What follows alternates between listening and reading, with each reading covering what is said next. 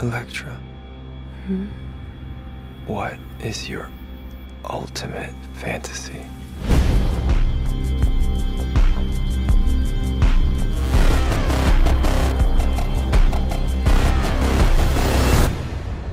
Can you show me how tender you can be? You're the love of my life. Can you keep a secret? I messed it all up. I love you! How can something so wonderful bring such great pain?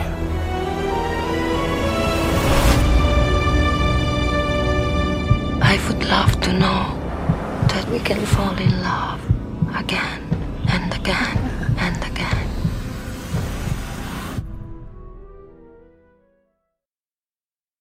Herzlich willkommen, liebe Menschen. Wir haben uns mal wieder zusammengetroffen, um heute einen ganz besonderen Film von einem großen französischen Skandalregisseur zu besprechen. Es geht natürlich, wie ihr dem Titel vielleicht schon entnommen habt, um Love, nicht von Michael Haneke, sondern von Gaspar Noé. Ähm, das heißt, wir wollen heute mal über die großen Themen der Menschheit sprechen, über Liebe oder vielleicht auch mehr über Sex, man weiß es nicht genau. Äh, an meiner Seite habe ich dafür den Dr. Sommer unter den Cineasten, David.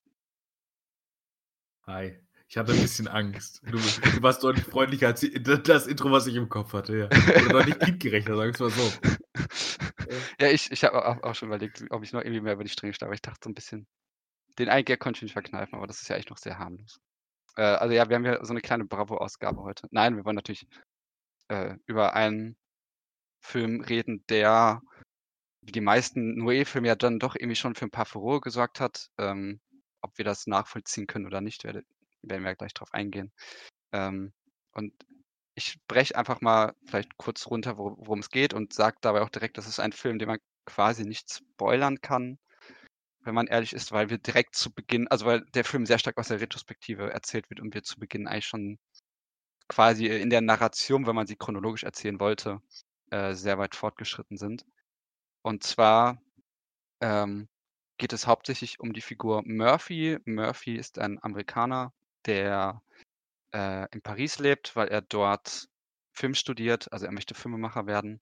Und Murphy war zusammen mit Elektra, die als eine, ja, vielleicht jetzt aufstrebende Künstlerin, ist vielleicht ein bisschen zu übertrieben gesagt, aber die halt schon äh, in der Kunstszene aktiv war und dort einige Beziehungen, Bekanntschaften hatte. Und die beiden waren eben zusammen, hatten eine sehr intensive Liebesbeziehung, die im Zentrum dieses Films steht. Und dann kam es aber eben dazu, dass, ähm, weil es gibt, es gibt, also es ist quasi eine Ménage à trois. Es gibt noch eine dritte Frau, ähm, genannt Omi. Und ähm, es kommt einerseits zu einer äh, Liebesszene zwischen den dreien und später aber auch dazu, dass Murphy fremd geht. Also er geht öfters fremd. Wir erfahren, dass diese Beziehung relativ dysfunktional ist. Und ähm, es kommt dazu, dass Murphy mit Omi schläft und äh, aus Versehen ein Kind zeugt. Und zu Beginn des Films erleben wir quasi, wie er aufwacht ähm, mit dem Kind.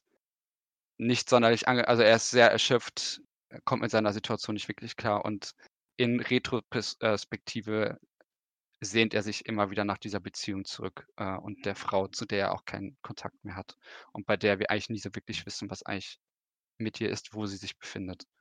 Und ähm, ja, ich weiß nicht, ob du noch irgendwas ergänzen willst oder ist das so Nee, okay? ich bin, äh, ich- ich bin ganz glücklich damit. Aber, der, aber lieber Lukas, freut mich, dass du mir geschrieben hast. Ich glaube, dir sind nur in deinem Brief ein, zwei kleine Fehler unterlaufen. Ich glaube nämlich, dass wir sehr genau gucken müssen. Ich versuche jetzt diesen Gest von Dr. Sommer zu imitieren. Ich habe keine Ahnung, wie, der, wie die Redaktion geschrieben Ich hat. wollte eigentlich auch Ich so einen die rausgoogeln, aber ich, ich habe gar nicht mehr dran gedacht. Ich dachte, es wäre irgendwie lustig. Äh, Äh, denn ich glaube, äh, ich weiß nicht, ob es in diesem Film überhaupt um eine Liebesbeziehung geht oder nicht einfach nur um Liebe. Das ist das Erste.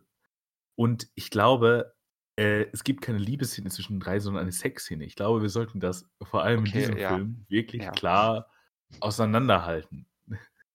Das Da- ist einfach nur. da muss ich den, den, den jugendfreien Gestus ein bisschen von mir legen. Ähm, Ja, ja, da geht es einfach um, ums Ficken. ähm, und Wie so ein kleiner in, in, 13-Jähriger. in, in, in, dieser, in dieser Hinsicht äh, möchte ich dich dann vielleicht einerseits fragen natürlich, wie du ihn fandest. Und ja, wobei fragen erstmal, wie du fandest. Wir gehen ja gleich in, ins Gespräch. Genau. Ähm, ich finde den Film wirklich sehr gut. Ich habe das erste Mal das Gefühl bei einem Film präventiv, dass ich ein Skript hätte schreiben müssen, um ansatzweise nur alle Ideen, die ich in diesem Film gesehen habe, kohärent darzustellen. Ich halte es ein sehr, ich halte es für einen sehr, sehr klugen Film tatsächlich über das Thema, warum dem so ist. Das werden wir jetzt gleich ausführen. Dafür sind wir in die nächsten fünf Stunden hier, liebe Menschen. Yay! Ein kleiner Scherz, ich versuche es kurz zu halten. Und äh, wie gesagt, es, es wird nicht in die ganze Tiefe gehen, aber ich fand ihn echt, äh, äh, echt viel besser, auch als sein Ruf ist, weil es ja so als der schlechteste von Noés Filmen gilt, habe ich immer das Gefühl gehabt. Als ein Film, der einfach nur skandalisieren will, um des Skandal Skandals willen. Wir werden, also darüber müssen wir gleich wirklich am Anfang mal reden, weil I don't get it at all. Ähm, ich bin so international, ich, international, ich muss das auf Englisch sagen. Äh, nein, und, und dahingehend hatte ich, glaube ich, auch sehr niedrige Erwartungen, als wir reingegangen sind. Ich fand ihn immer interessant, ich fand ihn immer spannend, weil ich Noés Film auch immer spannend finde. Ähm, aber ich würde sagen, es ist auf jeden Fall ein sehr interessanter Film. Ob es ein schlechtester oder so ist, das will ich mich gar nicht äußern, weil ich einen davon mindestens nicht gesehen habe, Climax. Und ah, Enter the Void habe ich auch nur nie ganz gesehen. Den muss ich auch nochmal irgendwann komplett nachholen. Ich habe den nur in sehr großen Ausschnitten gesehen. Ähm, aber dahingehend äh, fand ich immer, dass diesem Film doch sehr Unrecht getan wird mit Letterbox-Bewertungen, die teilweise irgendwie so bei zwei Sternen liegen oder so. Das sind Sachen, das kann ich wirklich nicht verstehen. Wie hat er dir denn gefallen, Lukas? Äh, mir hat der ganz gut gefallen. Also ich war auch eher angetan im Vergleich zu dem, was ich so vorher auch gelesen habe. Also ich, das, das meiste, was ich so gelesen habe, war auch mal an Kritik. Also ich habe auch weniger von der Skandalkritik mitbekommen, sondern mehr von denen, das ist einfach nur irgendwie belanglos. Ähm, und Noé hat eigentlich Ja. nichts zu erzählen. Das war so das, was ich hauptsächlich mitbekommen habe. Und aufgrund einer, eines gewissen repetitiven Charakters kann ich das vielleicht auch ein bisschen nachvollziehen. Finde aber trotzdem, dass der Film schon irgendwie mehr zu bieten hat, ähm, weil ich einerseits, also ich recht beeindruckend davon, also recht beeindruckt davon bin, wie er es schafft, also wie, wie er erzählt ist und ähm, wie hier alles ineinander verwoben ist. Ich, ich will jetzt eigentlich noch nicht so in, in die Details reingehen, weil wir das ja gleich machen. Ähm, und auch, dass es eigentlich auch ein sehr ästhetischer Film ist. Also auch der, der, der Vorwurf, dass hier einfach nur lediglich bloße Pornografie oder sowas betrieben wird, um halt einen Skandal zu provozieren, finde ich hier auch Ja. nicht passend. Also ich finde, das ist schon ähm, Das eine wirklich, sehr ich nicht. ästhetisierte und auch durchaus durchdachte Bildsprache. Also da äh, kann man Noé, finde ich, jetzt nicht so den Vorwurf machen. Ich kann den Skandal den deswegen auch nicht so richtig nachvollziehen. Äh, das Einzige halt, wo ich halt sagen würde, dass der Film halt ein bisschen radikal ist, ist halt am Ende, was ich aber auch gut finde. Das finde ich jetzt aber auch nicht unbedingt skandalös, aber das ist so der Punkt, wo ich sage, okay, da, ähm, das ist eigentlich so der Punkt, wo es vielleicht noch ein bisschen kontrovers wird, weil er da sehr konsequent bleibt. Ja, Aber genau. Da würde ich mich dir völlig anschließen. Er ist einfach, der Film ist einfach nur konsequent. Und dass einem das vielleicht nicht gefällt, oder also, also, das wollte ich jetzt nicht unterstellen, aber Leute, die irgendwie immer ein panisches Happy End suchen oder so, ähm, Mhm. oder irgendwie die, die Lösung oder so von, von Konflikten. Ja, aber das ist ja auch nicht das, also das war ja nicht das, warum Leute in Cannes das, das, äh, da- das Kino verlassen haben. aber ich Also, glaube, in, Cannes verlassen schwierig oft Leute das Kino. Aber es ist, es Ja, ist irgendwie ja. es ist irgendwie eigenartig so. Ich glaube, also, wann immer irgendwie ein Gaspar Noé oder ein Lars von Trier oder so ein Film, also wenn dann nicht irgendwie mindestens die Hälfte das Kino verlässt, äh, hat man auch das. Gefühl, ist irgendwas falsch gelaufen. Aber Die sind, ja, die sind auch entweder, glaube ich, vom Marketing gekauft oder äh, sind so Skandal. Publikum, was nur, was das nur macht, um so touristisch zu sagen, oh, ich setze jetzt ein Zeichen, ich gehe da rein, oh, dann bin ich so schockiert, oh, dann gehe ich wieder raus nach fünf Minuten. Ist egal, was das für ein Film ist. Und wenn es der Biene Meier-Film ist oder so, dann gehe ich trotzdem raus. es ist auch mega eigenartig, weil diese Filme ja auch, also die Leute wissen ja eigentlich, die wissen auch, was sie sich da einlassen. Also ich gehe doch nicht in Noé rein Ja, und denke mir so, ja, das, äh, also ja, ist schon, äh, ja. Okay, also wir sind uns einig, der Skandal ist irgendwie nicht nachvollziehbar. Ich, also ich habe da jetzt keinen wirklich erkennen können. Ähm, und ja, deswegen hat er mir im Großen und Ganzen ganz gut gefallen. Ich war jetzt auch nicht umgehauen. Ähm, es gibt glaube ich, schon vielleicht noch bessere Filme, äh, auch zu dem Thema. Aber, ach so, ja, und es gab den einen Punkt, da hatten wir schon mal kurz drüber besprochen, dass der äh, schauspielerisch vielleicht an ein paar Stellen, also es wäre also der erste, der, vielleicht auch ein bisschen oberflächliche Kritikpunkt, ähm, dass die, Ja. Insbesondere die beiden, also die Haupt, der Hauptdarsteller und die Hauptdarstellerin, also Murphy und Elektra, ähm, in manchen Situationen ein bisschen überfordert wirkten, wie du es ja, glaube ich, auch gesagt hattest. Ähm, aber ja, Ja. gehen wir Ich mal in, bin mir da in bis heute nicht so Media Res. Ja, in Medias Res würde ich dann einfach nochmal bei den schauspielenden Leistungen bleiben. Ich finde auch, das ist eine oft, also das ist auch eine Kritik, die man irgendwie öfter gehört hat.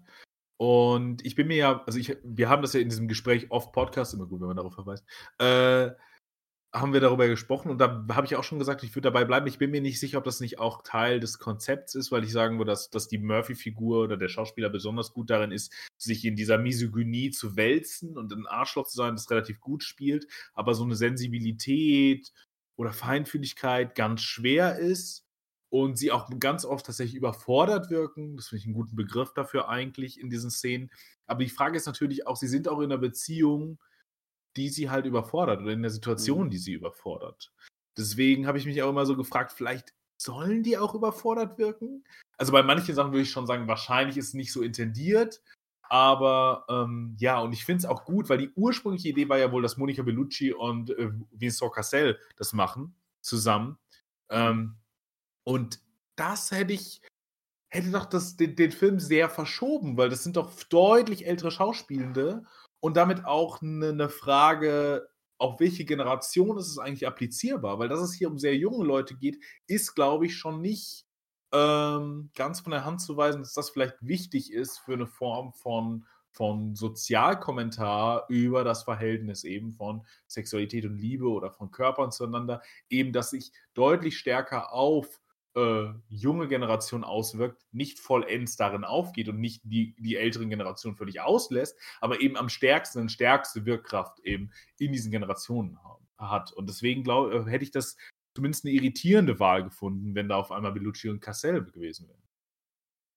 Ja, ich, ich glaube, das ist halt auch einfach so, ein, so eine Kombination, die irgendwie sehr geschippt wird von vielen Leuten. Also das ist ja irgendwie halt auch einfach so ein äh. Leinwand-Duo. Ja, ja, deswegen, also deswegen, sowohl auf der Leinwand als auch außerhalb der Leinwand so. Äh, aber die halt auf der Leinwand dann ja auch ziemlich zusammengetroffen sind und deswegen ähm, das, glaube ich, so ein vieler Wunschtraum ist. Oder irgendwie so, wenn man sagt, so, ja, wir wollen irgendwie so einen radikalen Liebesfilm drehen und dann sagt er, ja, dann nimm da halt, nimm doch einfach die beiden, das passt doch.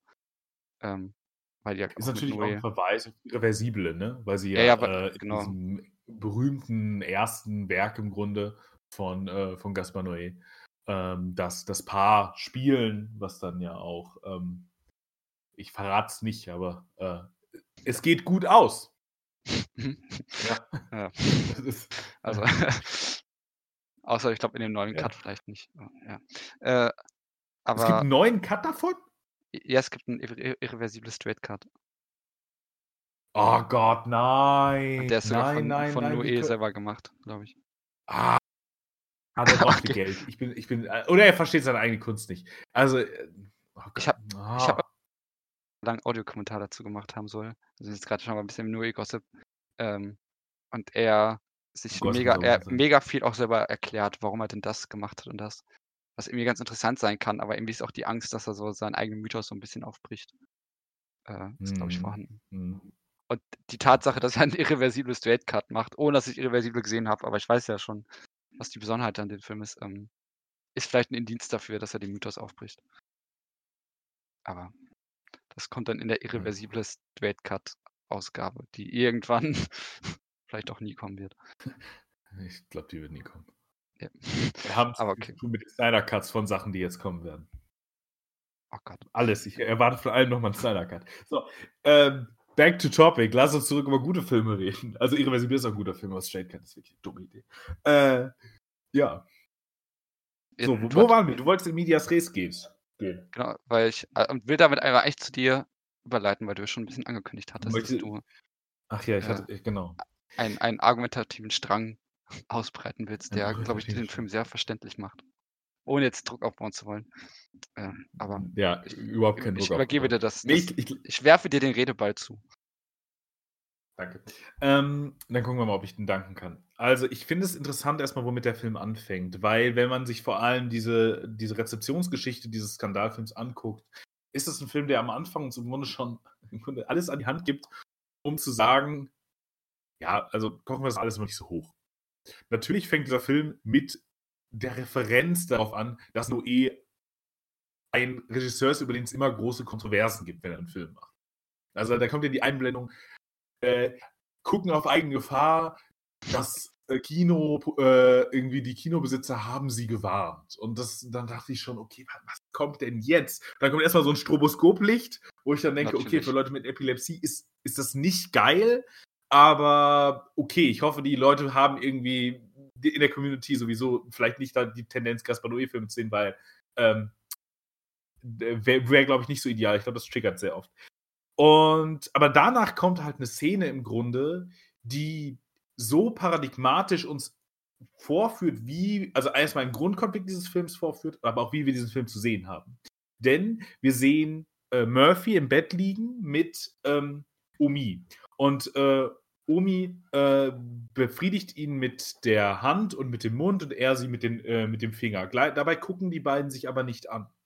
Das etabliert also erstmal schon mal die grundlegende Struktur ihrer Beziehung. Das ist für mich jetzt gar nicht so entscheidend, wenn ich über diese Skandalidee reingehe, nämlich wir sehen Umis Körper wie auf einem klassischen Gemälde als Tableau uns aufbereitet. Dieser Film stößt uns im Grunde schon mit der Nase darauf, zu sagen, guck mal hier, das ist arrangiert wie ein Gemälde. So das ist ein Film, in dem es auch ganz viel darum geht, zu referieren, wie wir über Bilder denken und dass es ein Film ist, der aus Bildern entsteht und der über Bilder ist. Er ist artifiziell und das macht uns nämlich noch die zweite Ebene deutlich, denn der Ton ist einfach Musik. Es gibt keinen diegetischen Ton. Das ist alles extra diegetisch, was wir hören. Es ist einfach Musik. Es gibt also eine völlige Entrückung dadurch auch aus diesem Raum, sondern es bleibt im Grunde so ein visuelles Tableau, was wir uns einfach nur angucken, von einem, mein Gott, Geschlechtsakt. Also wer, wer, wer da, wen das jetzt, wen das schockiert, äh, der ist, glaube ich, auch im Kloster von äh, Nonnen und Mönchen aufgezogen worden. Äh, oder, oder selber eine Ordensschwester oder ein Ordenbruder. Also dahingehend finde ich, ist diese Form dessen zu direkt auf Bildlichkeit und Bilder zu verweisen und auf die Form des Artifiziellen und des Künstlerischen, also nicht die Idee von Psychologie und äh, im Grunde Immersion einzusetzen, sondern uns schon immer irgendwie in gewisser Form abzustoßen und das irritierenderweise ja in einem 3D-Film, in einem Film, in dem es ganz viel darum geht, im Grunde auch Grenzen zu überschreiten. Denn der 3D-Film mit seiner negativen Parallaxe, hm, Fachbegriff, hahaha, äh, also der Idee, es gibt die positive Parallaxe, das ist die, ähm, Vertiefung des Raums quasi hinter die Leinwand, dass die Leinwand kein flacher Ort ist, sondern äh, sich, sich ausdehnt. Und die positive Parallaxe, dass das alles, was alle, was wir aus 3D-Filmen am ehesten kennen, das ist der eine Shot, wo uns irgendwie ein Speer ins Gesicht geworfen wird, eine Hand vor uns greift. Oder in diesem Fall uns Sperma ins Gesicht geschossen werden, werden würde, wenn wir eine 3D-Brille hätten. Wir haben diesen Film, das muss man sagen, nicht in 3D gesehen, deswegen können wir keine genaue Analyse dessen machen, in welchen Szenen wie mit 3D-Effekt gearbeitet wird. Ähm, das ist sehr, sehr schade, weil ich das wahnsinnig spannend finde. Aber darüber müssen wir vielleicht mal in anderen Filmen und zu anderen Filmen reden. Äh, aber das ist hier nur gesagt. Also es ist ein Film, der uns eigentlich sagt, okay, es geht hier um Grenzenlosigkeit, auf Übergriffigkeit und all dem. Und dabei uns aber auch schon sagt, naja, aber das ist auch Kunst. Also das, was ihr hier seht, das, das ist Kunst. Das ist einfach, als ob ihr ins Museum geht, nur auf eine andere Stufe und wir gucken mal, was wir mit diesen Grenzüberschreitungen machen. Und ähm, dahingehend fand ich das, ähm, ja, äh, interessant. Und es geht dann ja darin weiter zu sagen, wir brechen, wir, wir gehen nicht in eine Kohärenz zwischen diegetischem Raum und diegetischem Ton, sondern Murphy steht ja auf und wir hören eine Stimme, und zwar seine Stimme, wie sie es uns erzählt. Aber diese, diese Dualität wird hier auch aufgebrochen, hier nehme ich nicht nur zwischen Bild und Audio, Diegese und Nicht-Diegese. Das ist auch ein wichtiges Thema, was sich durch den Film zieht ähm, ich kann das ja jetzt schon mal spoilen, weil er ja dann diese Droge nimmt und dann ja eine eigene Diegese erlebt, aber auch immer noch diesen Raum dessen, also quasi eine Diegese zweiter Ordnung erlebt, aber es dann im Grunde eine Diegese erster Ordnung gibt, die die Wirklichkeit. Ja, diese Unterscheidung gibt es also, die gibt es schon in den ersten Bildern, die wird sich durch den Film hindurchziehen. Ähm, und später in einem in etwas enden, dazu kommen wir auch noch später. Aber es ist eben auch noch gleichzeitig, diese, diese, dieses Aufbrechen wird hier auch noch genutzt, um etwas nämlich deutlich zu machen, nämlich eine Trennung von Geist und Körper. Wir haben Murphys Körper und wir haben einen Geist, der uns etwas erzählt. Ein Geist, der völlig verzweifelt ist, ein Körper, der wie, im Automa äh, nach Automatismen funktioniert. Da geht es um Kind, er holt das Kind. Das Kind ist dann irgendwie eine, eine, eine Zäsurpunkt, der ja auch gleichzeitig irgendwie etwas zeigt, nämlich dass die Sexualität, die wir vorher gesehen haben, äh, die klassische Form, wie Kinder gezeugt werden, ist halt die Penetration. Deswegen würde ich jetzt mal sagen, und äh, entscheidend ist ja, dass wir in, diese, in dieser Szene nicht, nichts an Penetration sehen, sondern bei Penetration ja schon etwas wie mehr wäre miteinander, wo man dann tendenziell hätte dazu, miteinander zu kommunizieren, das Gesichter sich zuwenden und so weiter. Aber das Kind wird uns hier vorgeführt und damit verstehen wir auch diese Sexszene noch ein bisschen besser, weil es hier darum geht, ähm, ein Akt, der ein immanenter Wiederholungsakt ist, also der Zeugungsakt wird meist mehrfach vollzogen, bevor es funktioniert. Das ist hier nicht der Fall gewesen. Hier ist es quasi beim ersten Mal, dass es äh, diese Zweisamkeit gab, weil davor war es halt nur der Dreier, dass sie Sex hatten. Und jetzt beim ersten Mal, dass es Zweisamkeit gibt, ist es zum Zeugungsakt gekommen. Und jetzt gibt es eben Bedürfnis daher, das nicht wieder in Wiederholung einzuführen. Äh, und, und das ist eben auch eine Sexualität. Also eine Sexualität, die sich irgendwie auch schon an sich über den Katalysator Kind als indexikalisches Zeichen verstehen lässt. Das Kind also immer als kausale Relation daraus, dass es Sex gegeben hat oder zumindest ein Austausch von Körperflüssigkeiten. Äh, das aber eben verhindert werden muss und deswegen eben die Penetration äh, ver verhindert wird und damit das Eindringen, also die, die Kooperation und das, äh, de, der Körper. Und das sind jetzt nur die ersten äh, Minuten. Aber, da, da, aber diese Körper-Geist, dieser Körper-Geist-Dualismus, der zieht sich durch den Film durch, weil wenn wir über Sex reden und über Körper, die sich in irgendeiner Form zueinander beziehen und über Liebe im Gegensatz zu Sex, dann ist das, finde ich, schon mal eine erste, eine erste Trennlinie, die ganz entscheidend ist, die sich auch durch Murphys Charakter ganz stark durchzieht, äh, weil er das immer wieder, weil das immer wieder für ihn ganz spezifisch ein Problem wird. Äh, reden wir aber später auch nochmal drüber. Äh, wenn du mich unterbrechen möchtest, dann tu das einfach, sonst bleibe ich jetzt gerade mal so ein bisschen in meinem, in meinem Skript im Kopf ähm, und ratter das oder versuche das so weit wie möglich zu erklären. Fahr einfach fort. Ähm, okay. Äh, Murphy äußert dann ja noch, äh, auch das wird vom Kind ausge, äh, ausgelöst, dass er filthy sei oder dass es die Angst davor hat, hätte filthy zu sein. Das hätte, er hätte sich säubern müssen. Auch das weist natürlich auf eine gewisse Form von Sexualmoral hin, ähm, die, weil er ja besonders seinen Mund äh, anführt, so und wir sehen zwar keine Filatio, aber es ist tendenziell schon, glaube ich, nah dran und alles in allem ist es sowieso irgendwie eine Dreckigkeit, die er für sich und seinen Körper findet, im Gegensatz zu seinem Kind, das Reinheit irgendwie damit auch verkörpert, dem er sich nicht nähern kann, soll, möchte, aber es irgendwie muss. Äh, notwendig, äh, notwendigerweise. Und in diesem Kind und in dem Verhältnis zum Kind drückt sich eben auch erst diese Sexual- oder Reinheitsmoral aus. Ich würde es tatsächlich aber als Sexualmoral äh, sehen, weil ja vorher er keinen Gedanken daran verliert. Sondern erst in dem Moment, in dem er mit dem Kind konfrontiert ist, also mit, mit einem anderen, aber eben hier ganz spezifisch dem Kind, ähm, ist es, äh, äh kommt das als Element rein. Und dann sehen wir ja schon die ganz tolle äh, Form, wie wir diese, Kör äh, wie wir diese Räume, äh, diese, diese Räume eingerichtet sind. Weil über dem Bett der beiden hängt ja ein Pollock. Und ich finde ja, dass uns da der Film auch nochmal ganz klar darauf hinweist, wie wir diesen Film zu lesen haben. Nämlich nicht als irgendwie Verweis, also als repräsentativen Verweis auf irgendwas, sondern auf irgendwie eine Form von abstrakter, symbolischer Welt, die gleichzeitig ihre symbolische Ordnung verlässt. Also es sind keine Symbole, die nur auf Symbole verweisen, dann wären wir in einer sehr semiotischen Lesart. Semiotik ist aber immer etwas, was immanent über Geistigkeit funktioniert nur. Und Körper sich dem ja so ein bisschen widersetzen. Also Körper sind ja phänomenologische im Grunde Objekte, die unhintergehbar sind und die irgendwie immer auch auf sich selbst verweisen. Und deswegen ist Pollock so klug zu wählen als moderner Autor, äh, als moderner Künstler, weil gleichzeitig dieser Körper des Bildes ja bereits immer als solcher verstanden werden muss, als die, derjenige, der im Grunde den Eingriff bietet und erst in der sekundären Struktur, nämlich in der Bruchstruktur mit Abbildungsverhältnissen, überhaupt auf Symboliken und auf gesellschaftliche Strukturen verweist. Und das zeigt uns, äh, und das verweist uns eben schon darauf, dass wir sagen müssen, okay, wir sollten uns hier auf die Körper konzentrieren, wir sollten uns hier auf die Sexualität konzentrieren. Und wir sollten uns hier auf die Problematik konzentrieren, die zwischen bestimmten Dingen ist äh, oder, oder, bestimmten Spannungsfeldern existiert, eben sowas auch wie Körper, also Phänomenologie oder irgendwie, also, äh, also doch, äh, ich nenne es jetzt einfach mal, wenn ihr es irgendwann mal jemand hört, der wirklich von Phänomenologie hat, diesen Podcast, dann hauen die mich echt. Äh, also Phänomenologie und Semiotik. Und aber eben auch gleichzeitig niemals in einen einfachen Repräsentatismus zu verfallen. Das ist ja so klug am französischen Film. Ich habe das Gefühl, auch viele Leute, die, die sich nicht so stark mit Filmen auseinandersetzen, werden vom französischen Film ganz oft herausgefordert, mehr symbolisch zu lesen, als irgendwie, weiß ich nicht, wirklichkeitsabbildend. Ähm, genau. Also weist uns das darüber hinaus. In, über weitere Elemente dieses Zimmers, finde ich, reden wir gleich nochmal zusammen. Ich gehe nämlich jetzt mal ganz kurz über zur meines Erachtens nach besten Szene des Films. Ähm, und dafür muss ich etwas zitieren. Ich entschuldige mich jetzt schon mal.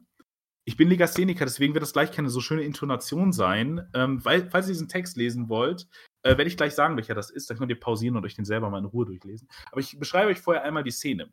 Es geht nämlich darum, dass Murphy nach diesem Aufstehen äh, in dieser mit Omi aufsteht und das Kind äh, isst zum Frühstück und irgendwann er tapert durch diese äh, durch die Gegend. Er kriegt diese Nachricht von der Mutter von Elektra ist völlig entrückt und ähm, Omi nimmt sich das Kind, geht zur Tür, also in den Fluchtpunkt. Er steht im Flur. Ihr müsst euch dieses Bild irgendwo mal angucken. Warte, ich habe sogar einen Timecode rausgesucht. Ähm, jetzt natürlich nicht so schnell, wie finde ich den natürlich nicht. Ich glaube, ungefähr um Minute 28 rum ist das. Nee, 25, 49, also 25, 40, irgendwie sowas, falls ihr den Film seht. 25, 40, achtet mal auf dieses Bild oder diese Bilderfolge, weil es ist ja, ist ja, ist ja, ein, ist ja ein Film. Und sie geht raus mit dem tollen Satz, dass sie sagt, ähm, äh, ich kümmere mich jetzt erstmal um deine Zukunft und du, während du versuchst, irgendwie deine Vergangenheit zu klären. Ich habe den, ich hab den Satz irgendwo, ähm, das ist mehr der Sinn, es ist nicht äh, identisch zitiert. So. Und dann, was er dann macht, ist, er dreht sich zur Seite, sieht kurz Elektra, also fantasiert sie sich herbei und dreht sich dann zur Kamera.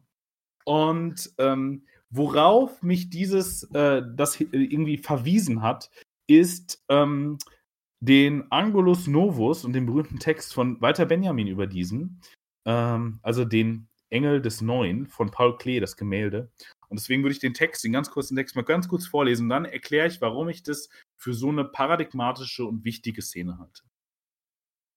Nur dem Geschichtsschreiber wohnt die äh, Gabe bei, im Vergangenen den Funken der Hoffnung äh, anzufachen, der davon durchdrungen ist. Auch die Toten werden äh, vor dem Feind, wenn er siegt, nicht sicher sein.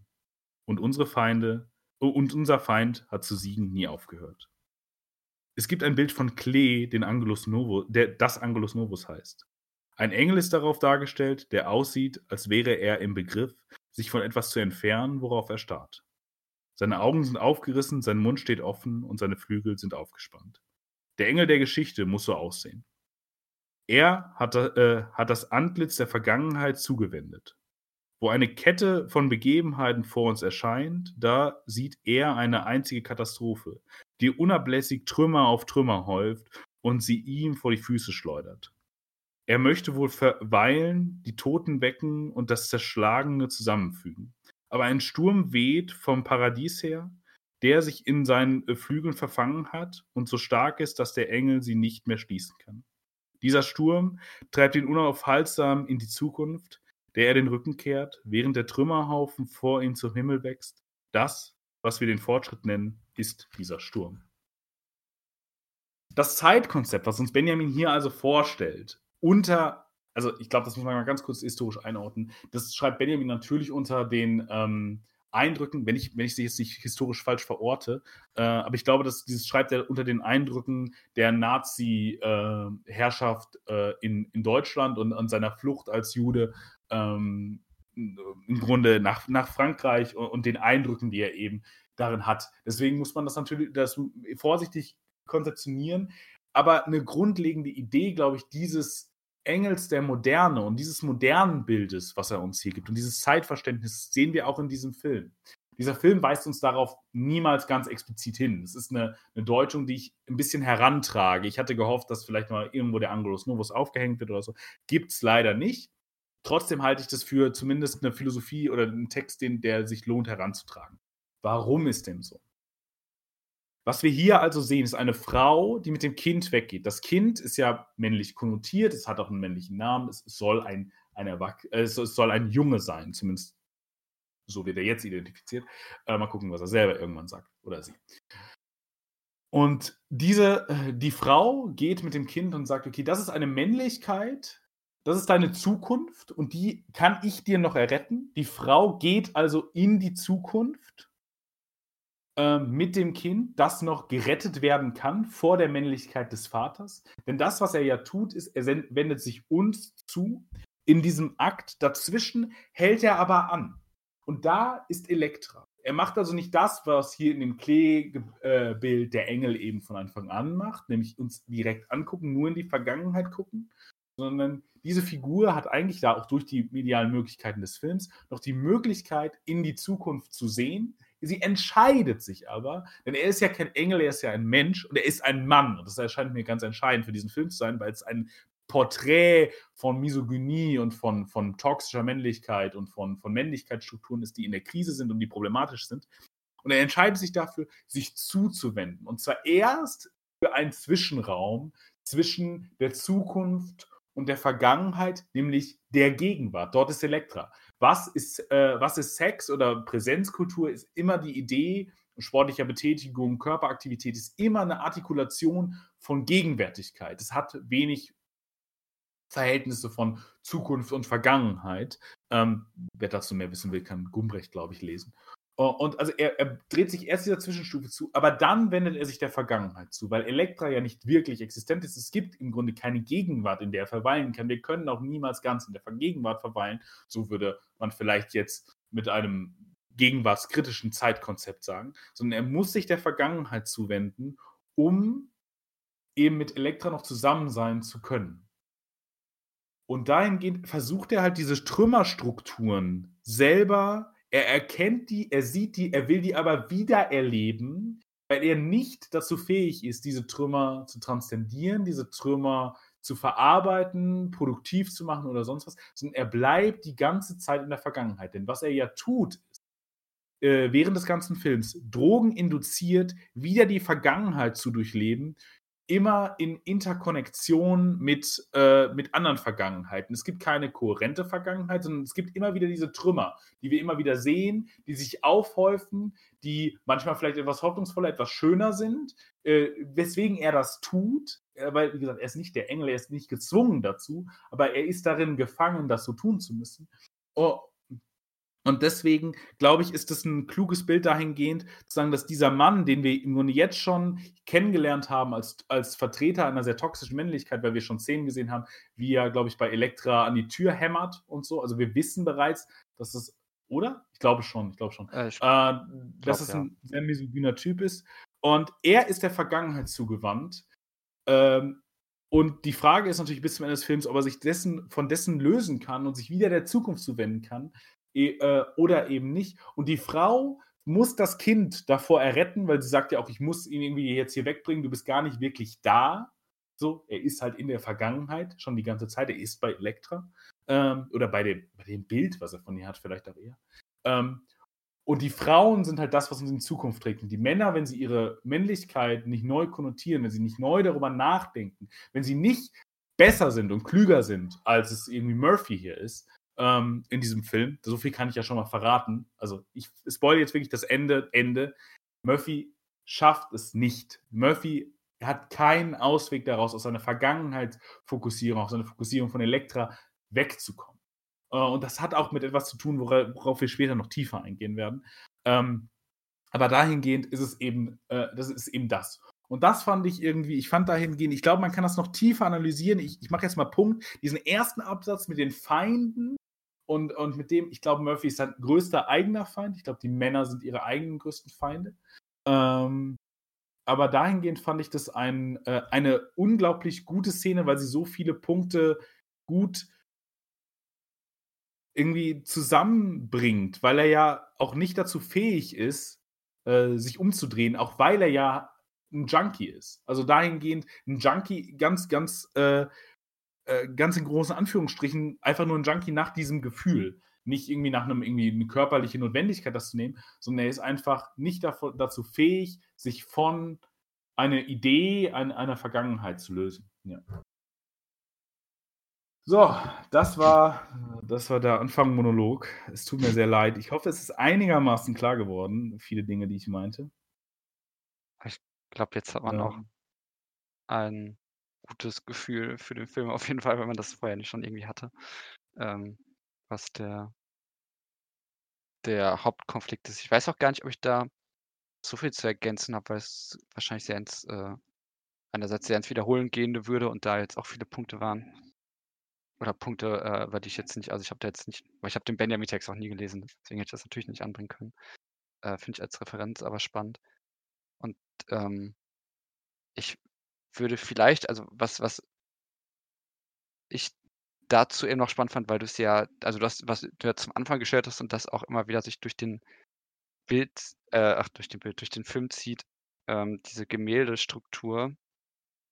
Ähm, Mhm. davon gibt's mehrere Szenen ja eigentlich auch. Also, ich erinnere mich sehr präsent Ja. vor allem an eine mit, ähm äh, ja, also zum Beispiel der der Dreier zwischen den beiden ist ja auch, äh, in einer solchen Form festgehalten oder, ähm, der ich weiß, es gibt auch noch irgendeine Szene, Ja. wo wo, glaube ich, Der ähm Dreier? Bist du dir also, kannst du das mal erklären? Weil da hätte ich jetzt widersprochen intuitiv. Hätte ich gesagt: „Ne, das ist eigentlich genau anders.“ Ich äh, also, äh, äh, das ist natürlich schwer zu sagen, weil wir jetzt nicht genau im Material arbeiten können.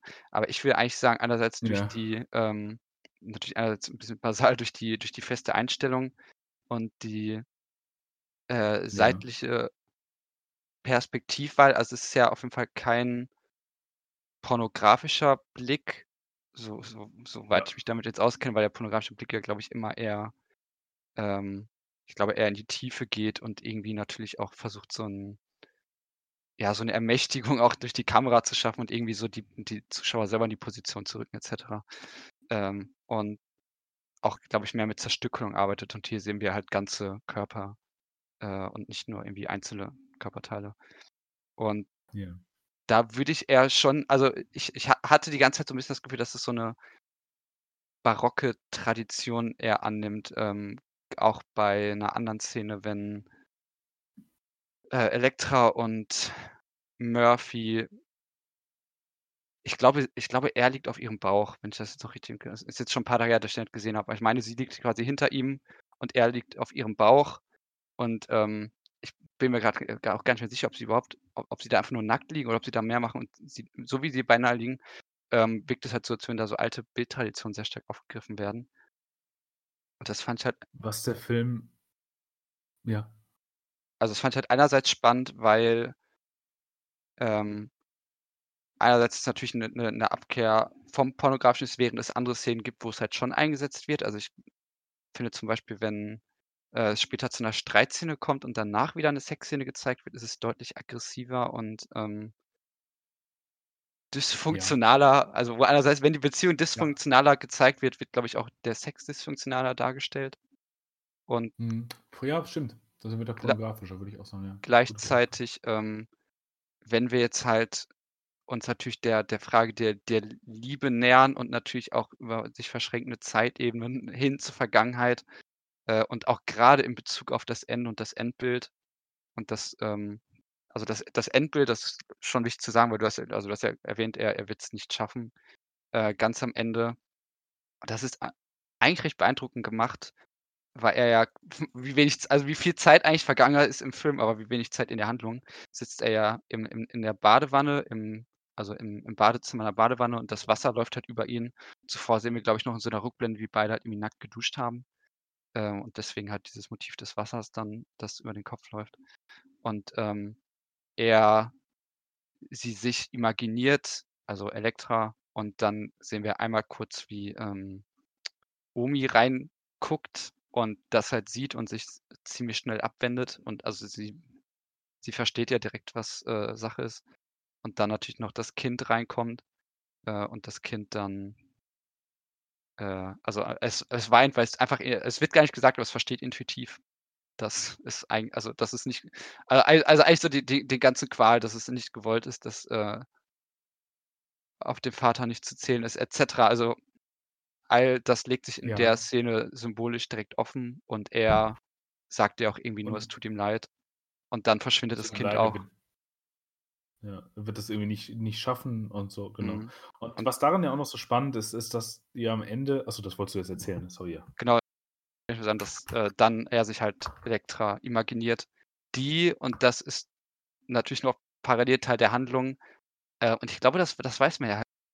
äh, ist- Sie hat irgendwann vorher mal gesagt, wenn die beiden sich irgendwie trennen würden und das so und so ablaufen wird, dann äh, könnte sie das nicht ertragen, müsste gehen und sich wahrscheinlich auch was antun. Also es gibt die ganze Zeit diese Angst, äh, die sie und auch ihre Mutter umtreibt, dass sie sich umbringen könnte und wir wissen das nicht. Und ich glaube, es wird auch nicht explizit aufgelöst, Also oder? Oder wird es so im, ne. im Subtext angedeutet? Ne, es wird nicht aufgelöst, ob sie tatsächlich tot ist oder ob er sie jetzt einfach nur nicht erreichen kann. Ich würde dazu tendieren, dass sie ah, ich weiß es nicht so genau. Äh, ich weiß gar nicht, wozu ich tendieren würde. Ich würde noch mal herausstellen, dass das, glaube ich, 'ne Kollidierung ist und das macht diese letzte Szene so spannend, weil Murphy wird ja aufgebaut als Regisseursfigur und als jemand, der den Film liebt und im Film die Chance sieht einer einer Expression und in der Chance äh, den Film die Chance sieht der der Überschreitung. Exemplarisch ist ja, dass er diese letzte Droge, die er von Elektra nimmt und die er die all das ja diegetisch quasi induziert, aus einer V äh, VHS-Kassette herausnimmt. Was er also macht an sich gesehen, ist, dass er selber als Regisseur in seine eigene Vergangenheit eingreift, weil er ja aus dem Film heraus die Droge nimmt, die transzendiert. Der Film ist also äquivalent Droge. Droge transzendiert, löst Zeitverhältnisse auf. Das macht der Film auch. Film ist nicht gebunden an Raum und Zeitverhältnisse. Ähm, und, äh, also ist ist er startet er selber als Regisseur im Grunde das Projekt dieser Reparatur der Zeit, die er eben in der Vergangenheit versucht zu lösen, aber eben die nicht in Zukunft geht, weil ja nichts Neues geshootet wird quasi und so. Äh, und und dahingehend ist am Ende es ganz entscheidend, dass er sich dass er zum Kind eben sagt: „Ich schaffe es nicht.“ Omi dreht sich ab und geht. Sie ist ja diejenige, die in Zukunft blicken kann. Dafür ist ja noch mal entscheidend, dass sie nur mit ihm zusammen ist. Das wird ja später klar in einem Gespräch, weil ihr Vater nie da war und sie nichts von dem gewusst haben. Nur deswegen hält sie ja diesen dieses narzisstische Arschloch da überhaupt aus, weil sie aus dieser Vergangenheit gelernt hat und in die Zukunft geht und für dieses Kind etwas Besseres möchte. Dass sie nicht unbedingt die richtige Konsequenz daraus sieht, dass dieses Kind jetzt dadurch nur, dass irgendwie sie so einen kap kaputten Vater um sich hat, ähm, nicht unbedingt be besser geht, ist nicht, aber sie zieht zumindest irgendwann eine Konsequenz und geht in die Zukunft. Was wozu er ja gar nicht fähig ist. Und am Ende macht er deswegen als Regisseur den letzten Schritt, nämlich eine eine Kollidierung und einen Kollaps der quasi drogeninduzierten Wirklichkeit, der Diegese zweiter Ordnung und der und seiner Wirklichkeit, der Diegese erster Ordnung. Denn was passiert ist, dass er weiterhin in dieser Badewanne sitzt, die uns diegetisch als dieses also also darfst du wissen, dass diese diese Position, der er ist und, ähm, dies dieses Bad eben in der in der Diegese erster Ordnung, also seiner Wirklichkeit existiert, wo er eben kauert, seinen Sohn dann irgendwann auch umarmt und ihn sich entschuldigt und so.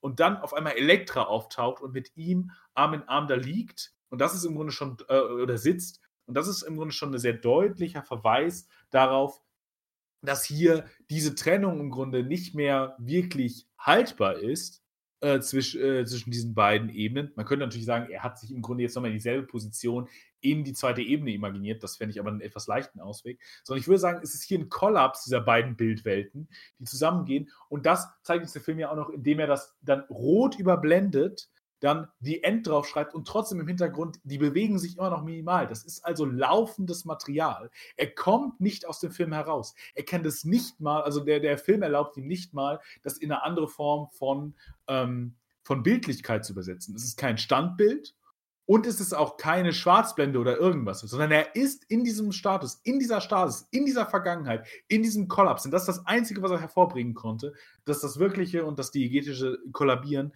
darin ist er gefangen. Und das ist 'n so gutes Bild und das ist auch so ein zerstörerisches Bild, weil dieser Mann eben aus nichts etwas gelernt hat, aus keiner Form von, äh, Misogynie. Die diese Gesellschaft hat ihm so viel angeboten, aber das im Grunde auch, glaube ich, weil er sich als defizitär begreift und defizitär ist. Er ist absolut defizitär.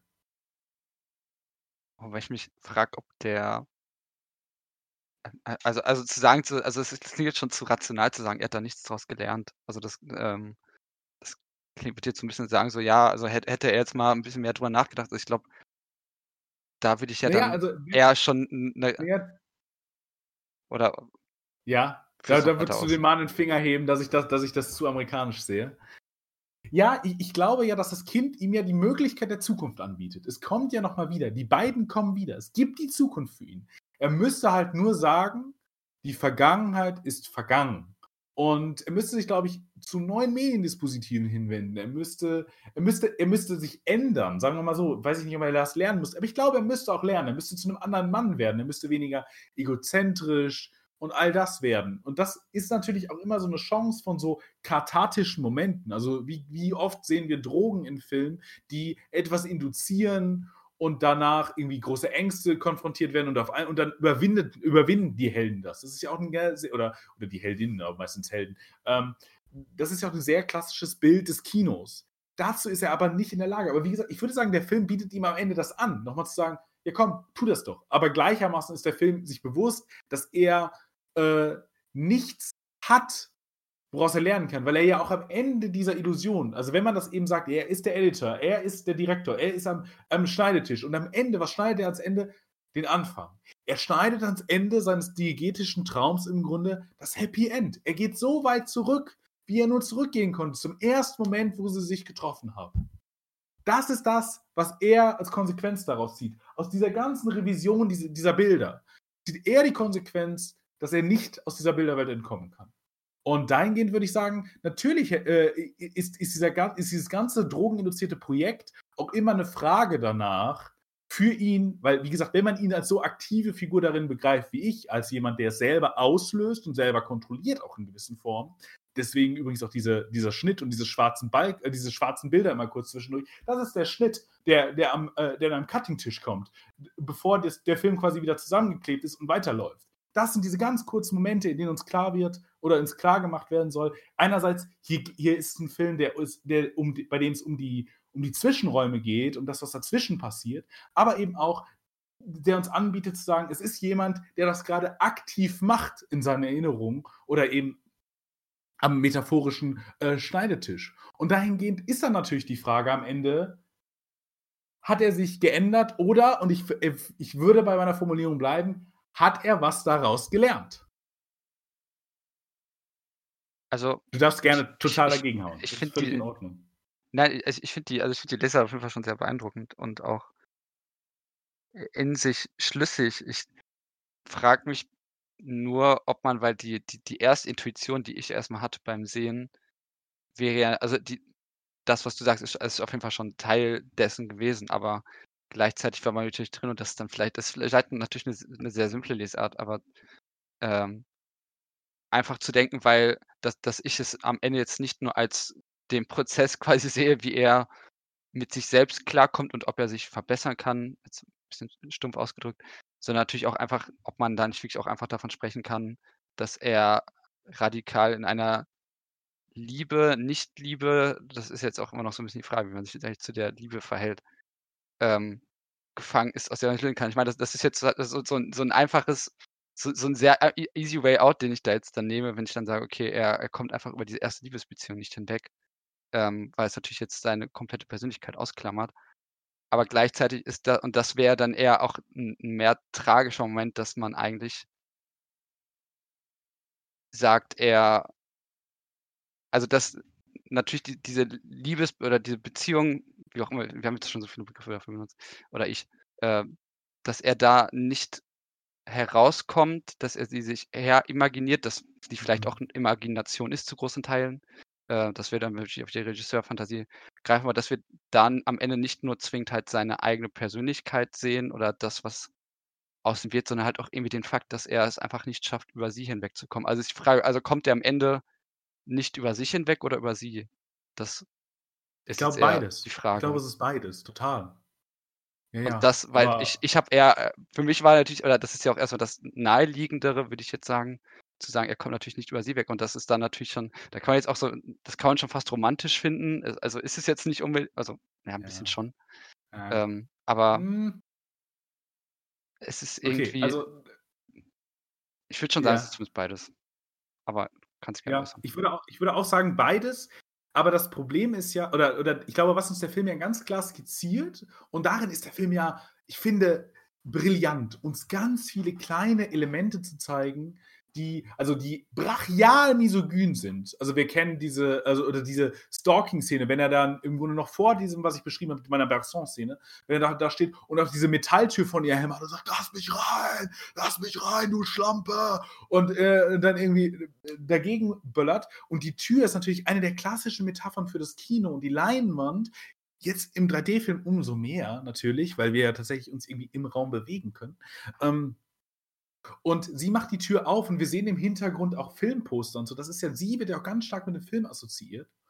Und ähm, wir, wir merken, wie misogyn dies, dieser Typ ist. Wir, äh, wir merken das von Anfang an, welche Deklarationen er hat von Männlichkeit und von Besitzverhältnissen. Darum geht es ja später auch mit den Polizisten, die ihm sagen, du musst von deinem amerikanischen Stilistik weg. Ob wir damit so glücklich sind, darüber können wir später nochmal reden, dass man, dass man diese Form von irgendwie Männlichkeit aus, auskoppelt. Aber äh, schreibt, äh, schreibt, kannst du es mal kurz aufschreiben? Ich möchte darüber später tatsächlich nochmal reden. Ich möchte, dass der Punkt auf jeden Fall nicht runterfällt. Aber dann, darin sehen wir eben auch einen, Typus, den wir aus Hollywood-Filmen kennen. Und darauf verweisen eben auch Filmposter, sagen ja auch immer, über, referenzier mal deinen Film. Äh, Kosmos. Also wie, wie kennst du das denn? Und wir kennen natürlich diese stalkenden Typen, die an Türen hämmern und irgendwie sagen, lass mich rein, lass mich rein und das als großer romantischer Akt gesehen wird. Und sie schreit ihn ja nur an, dass er weggehen soll und dann versucht er noch mit seiner ganzen patriarchalen und körperlichen Macht einzudringen und, und der, der Typ, der, äh, der da ist, also der, der, der andere Elektra und irgendwie äh, der, der Julio, der Freund, halten ihn ja dann davon ab, noch in diesen Raum reinzugehen. Also es gibt für ihn gar keine Chance mehr zurück.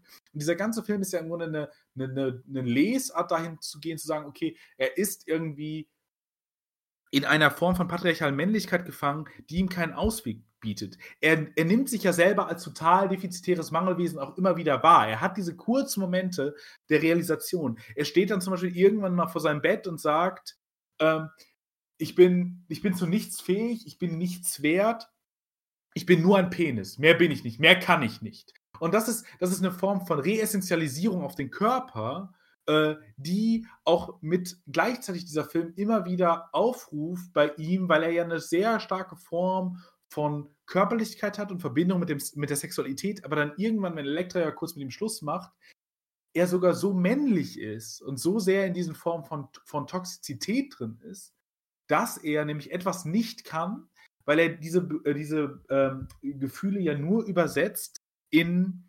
Dann, dann sagt er ja dieser Frau, ja, ich bin, ich, weil die fragt ja, oh, bist du traurig, dass ihr Schluss gemacht habt? Nein, ich bin nicht traurig, nur auf die Schlampe. Ich bin wütend. Das ist äh, exemplarisch für einen Typen, der so sauer auf sie ist, weil sie eine Beziehung hatte oder irgendwie sexuelles, äh, sexuelle Begegnung hatte die er aber auch hatte. Für ihn ist es aber auch okay, das wiederholt sich auch im Swingerclub und so weiter. Gleichzeitig hat dieser Mann den Satz gesagt, er möchte ein Kino der Empfindsamkeit, der Liebe machen, in dem es mal wirklich um Liebe geht. Ihm, er wird immer wieder damit konfrontiert, dass er nicht dazu fähig ist zu lieben. Warum ist er nicht dazu fähig zu lieben? Weil er zu männlich ist, weil er zu körperlich ist. Und diese Frau skizziert uns das sogar noch als defizitär. Wenn Eva Ilou uns nämlich schreibt in ihrem aktuellen Buch, irgendwie Warum Liebe endet, äh, skizziert sie die Form des, der digitalen, äh, des digitalen Sex als diejenige, die den männlichen Sexualität diese präferieren würde. Der schnellen, flottierenden Sexualpartner, der wenigen Bindung und so weiter und so fort. Das sehen wir zum einen in ihm, aber in diesem Moment des Bruches, in dem Elektra sagt, das ist mir zu viel, was du da tust, und das ist ein zu deutlicher Bruch, geht er zu dieser Frau und diese Frau reflektiert ihm noch etwas, nämlich zu sagen, ja, erstens, derjenige, der sich wirklich verliebt, ist dumm. Diese Frau ist also im Grunde männlicher in dem Verständnis von Sex, als er ist.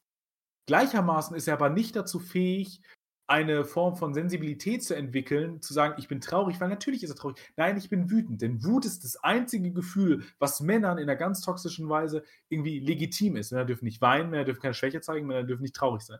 Einzige, was Männer sein dürfen, ist wütend. Deswegen schlagen sich Männer, wenn sie nicht mehr weiter wissen und so weiter und so fort. Und ganz oft, wie er Sex hat, ist ja auch sehr wütend, sehr körperlich. Und, äh, und, und darin wird er sogar, also mit dieser Form von, und das resultiert für ihn ja, das muss ich vielleicht nochmal sagen, das resultiert für ihn ja darin, dass er keine Erektion mehr bekommen kann. Er ist also so männlich, dass er in dieser Welt entmännlicht ist. Er ist nicht, er kann sich nicht mehr im Sexualakt äußern, was ja sowieso der einzige, die einzige Form ist, in der er im Grunde dazu fähig ist, zu kommunizieren. Denn das ist das, was wir ja in den Sexszenen sehen, auch in dem Dreier und so. Das ist etwas, wo drei Körper in Harmonie, durchaus mal minimal Konkurrenzverhältnis und so, und so weiter, aber zueinander existieren. Das ist eine schöne und poetische Szene, äh, könnte man argumentieren. Ich glaube, man kann es auch anders lesen, aber tu, sagen wir das erstmal. Und dahingehend ist er also als Mann di äh, diagnostiziert meines Erachtens nach, der ähm, alles verkörpert, an Misogynie, was äh, zum einen der Film zu bieten hat. Ich glaube, das kann man an mehreren Szenen durchspielen. Ich habe es jetzt exemplarisch an der Stalking und ich hämmer gegen die Türszene gemacht. Ich glaube, das kann man auch noch an anderen Szenen durchspielen. Und dann eben auch noch an anderen Formen von Sexualität. Aber er ist sogar eben so männlich, dass er in dieser Welt keine Sexualität mehr hat. Das hat, glaube ich, auch was mit dieser Auslagerungstendenz zu tun, die Noeda hat. Also sozusagen die Misogynie, die lagern wir, lagern wir amerikanisch aus. Ähm, das, deswegen ist er auch Amerikaner. Ich habe mich die ganze Zeit gefragt, warum der Amerikaner ist, nur er eigentlich aller Filme auf Französisch tritt. Äh, zumindest soweit ich weiß, wenn ich mich richtig erinnere. Ich weiß, hm, wäre ich vorsichtig, aber also es hat mich zumindest irritiert, warum er, warum er äh, Amerikaner ist und alle Englisch reden in Frankreich. Und dahingehend würde ich sagen, es geht dann doch irgendwie um den Mann und ganz stark um Männlichkeit. Und das, das reibt uns der Film sehr früh, meines Erachtens nach, nach meiner Lesart, auch sehr klar unter die Nase immer wieder zu sagen, okay, guck mal hier, das ist paradigmatisch männlich. Er ist der Vertreter einer, einer gewissen Form von Männlichkeit. Und weil wir, uns wird ja nicht viel anderes angeboten. Julio scheint ein etwas progressiver Typ zu sein, kommt aber sehr wenig vor. Und dann gibt es noch den anderen Typen, äh, der, die, die, der Ex-Freund von Elektra. Und dann gibt es noch den, die Polizisten. Die Polizisten stehen natürlich irgendwie für eine Ordnungsinstanz, die ist meist männlich äh, konnotiert, weil es auch eine männliche Form von Macht ist. Und der andere Typ ist, ja, ist männlich, das ergibt durchaus auch Sinn, warum, weiß nicht, ob wir dazu heute noch kommen, aber äh, genau, es, es, wird uns also auch als einzige Form angeboten, äh, die wir haben. Und es gibt dann eben noch den Jungen, der die Zukunft ist, der, der eben noch nicht verdorben ist von diesen, äh, von, von, diesen Narrativen und dieser Art. Ja.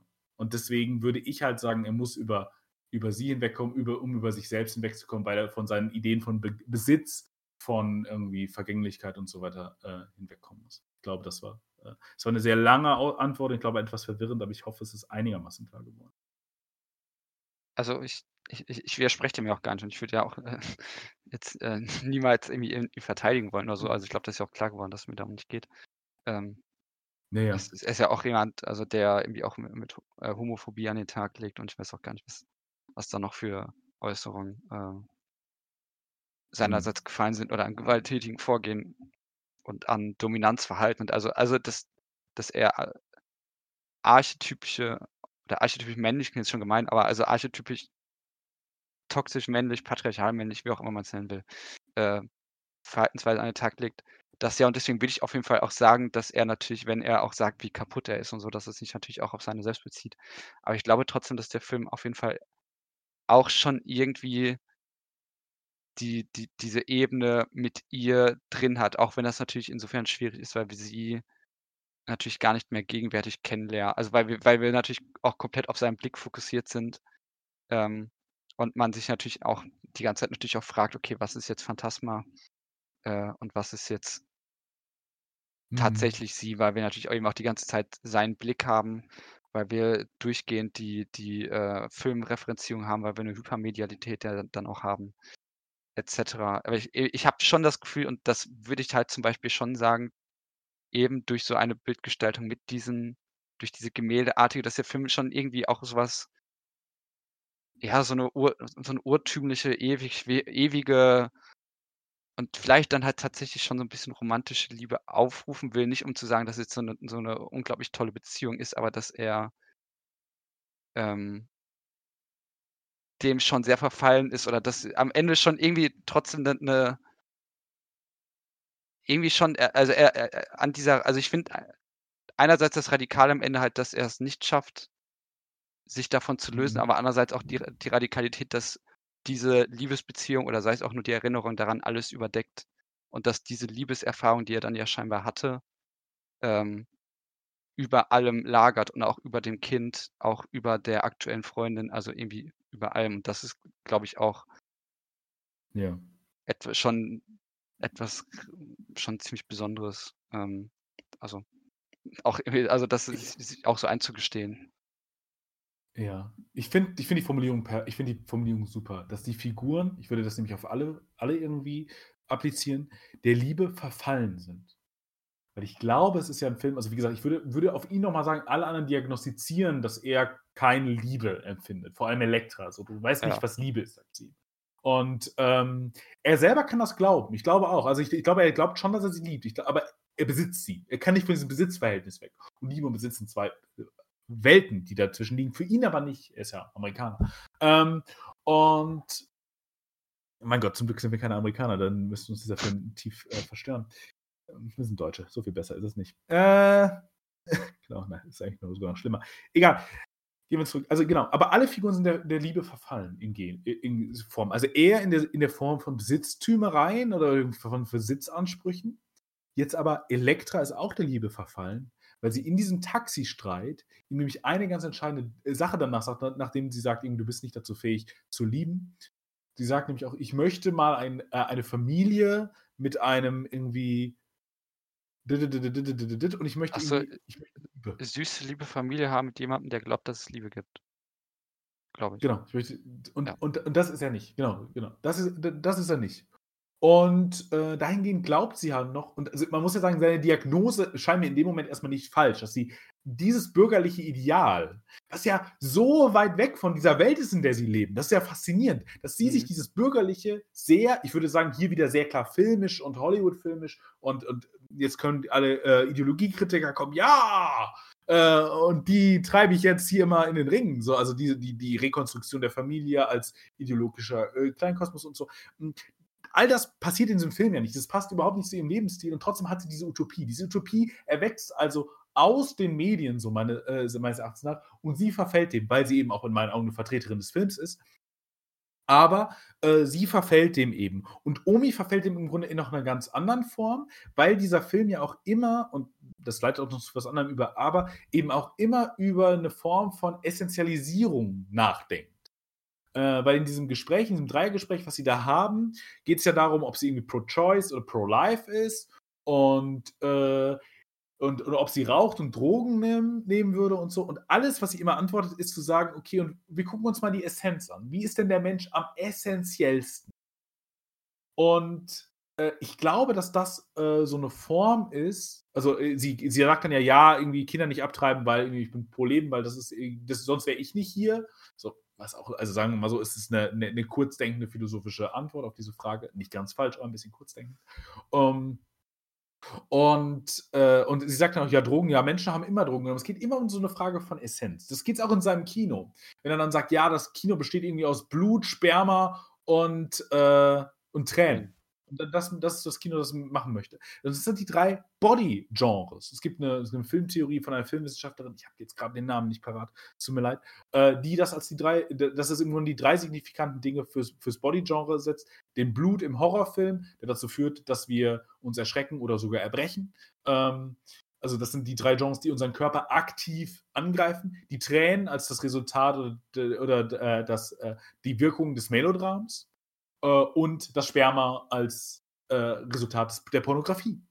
Äh, und das ist also das, was er auch macht. Er sagt, okay, das ist nur das, was das Kino sein müsste. Es müsste wieder ein Angriff auf die Essenz sein, auf den Körper. Und was, was Omi also macht, in, auch, die, die auch eine Essentialistin ist, ähm, ist also zu sagen, sie glaubt an weil ich glaube, wenn man Essentialistin ist, muss man so ein bisschen an Liebe glauben, würde ich vermuten. Und dann, das, deswegen bleibt sie auch mit ihm zusammen, weil sie glaubt ja auch, dass die Liebe zumindest der Eltern zum Kind entscheidend ist, dass nämlich die Liebe zum Vater oder das zumindest Zusammensein, dass das ihre Lehrstelle war und dass das für sie ganz furchtbar war. Und deswegen möchte sie das dem Kind äh, äh, ermöglichen oder erlauben. Und dahingehend verfallen alle irgendwie einer Idee, einer Illusion von Liebe. Und dahingehend muss man sagen, glaube ich, in der modernen Gesellschaft, da ist dieser Film wirklich sehr, sehr brutal, ist es vielleicht etwas, was errettbar ist, aber zumindest nicht für diesen Mann, denn dieser Mann wird ja damit konfrontiert, mit dieser Frau, die diese männliche Sexualität äh, ihm sagt, ihm sagt, wer sich wirklich verliebt, der ist der Dumme.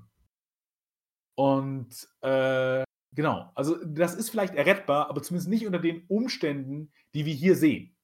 Und, äh, und es wird uns, glaube ich, auch sehr klar, dass es keine, also zumindest mir, so habe ich den Film verstanden, zu sagen, dass es keine wirkliche Liebe, was wir da sehen. Es sind, aber alle, und deswegen finde ich es so, so eine gute Formulierung, aber alle verfallen dem Ideal der Utopie und dem Verhältnis von, von Liebe oder das, was sie sich darunter vorstellen. Ja, die, also ich, ich finde Essentialisierung auch einen ganz guten Begriff eigentlich. Also ich würde sagen, die wird ganz stark essentialisiert im Film. Äh, ohne dass sie aber vielleicht auch so richtig gefüllt wird. Deswegen, also ich glaube, wenn man jetzt aus dem Film rausgeht, dann, äh, also ich meine, Liebe ist halt auch natürlich auch eh ein sehr hochtrabender Titel für alles. Äh, aber das war ja schon ein bisschen die Vermutung, wenn man jetzt nach dem Film so wirklich versteht, was Liebe ist. Ähm, also vielleicht aus seiner Perspektive, aber du wolltest eben was sagen. Die, die israelische Philosophin und vor allem Soziologin Eva Ilu kann ich dazu empfehlen tatsächlich. Also sie hat relativ viele Bücher geschrieben über Liebe und, und vor allem unter Liebe äh, in der Form der kapitalistischen äh, Durchdringung und Marktförmigkeitsmachung und so weiter. Und das ist äh, sehr interessant, weil ich glaube, dass das eben hier auch entscheidend ist. Und das, das wäre mein Argument zu sagen, deswegen ist es entscheidend, dass wir hier eine junge Generation sehen, weil das potenziell immer wieder durchzogen ist. Hier geht es gar nicht so stark darum, aber ich glaube, dass das schon etwas ist, was stärker eine junge Generation betrifft, als irgendwie eine Generation, zu der man irgendwie Bellucci und äh, Cassell hätte äh, identifizieren sollen. Diese ältere Generation trifft das auch, trifft auch diese Kapitalisierungszüge, also das, was der Kapitalismus mit sich bringt in der Liebe. Und deswegen, und da sind wir wieder beim Thema, im Grunde bei dem, was ich aufbringen wollte, und deswegen ist es ja auch so entscheidend, dass der Film sagt, das ist nichts Globales. Denn Frankreich wird hier als eine Utopia gesehen, in dem ja das Begehren frei flottieren darf, in dem es kein Besitzverhältnis gibt, was ist paradigmatischer für den Kapitalismus als die Idee von Besitz. So, ähm, äh, alle Marx-Rezipierenden ähm, würden jetzt vielleicht widersprechen, aber gleichzeitig sich auch daran erinnern, äh, an so berühmte Zitate. Äh, und, und dahingehend ist ja, ist ja das, das, was sein, sein, sein, sein Verfehle ist. Nämlich zu sagen, diese, diese Besitzverhältnisse sind da. Und, ähm, und deswegen ist er Amerikaner und das ist das Problem. Und damit wird die Misogynie so ein bisschen ausgeschaltet, aber gleichzeitig wird damit immanent auf die Ausbeutungs- und auf die kapitalistischen äh, Zuwerke oder mitwirkenden Elemente gesehen, weil Amerika ist natürlich das klassische Land, wenn du auf Kapitalismus verweisen willst, verweist du auf Amerika, das hyperkapitalistische Land, was wir vielleicht haben. These, keine Ahnung, könnte man, glaube ich, sagen. Na, vielleicht kann man das noch hinterfragen, aber es ist auf jeden Fall das paradigmatische Land für den Kapitalismus. Ähm, und dahingehend verweist dieser Film darauf und sagt, okay, im Kapitalismus kann es vielleicht keine wirkliche Liebe mehr geben. Zumindest nicht unter den Konfigurationen der Männlichkeit.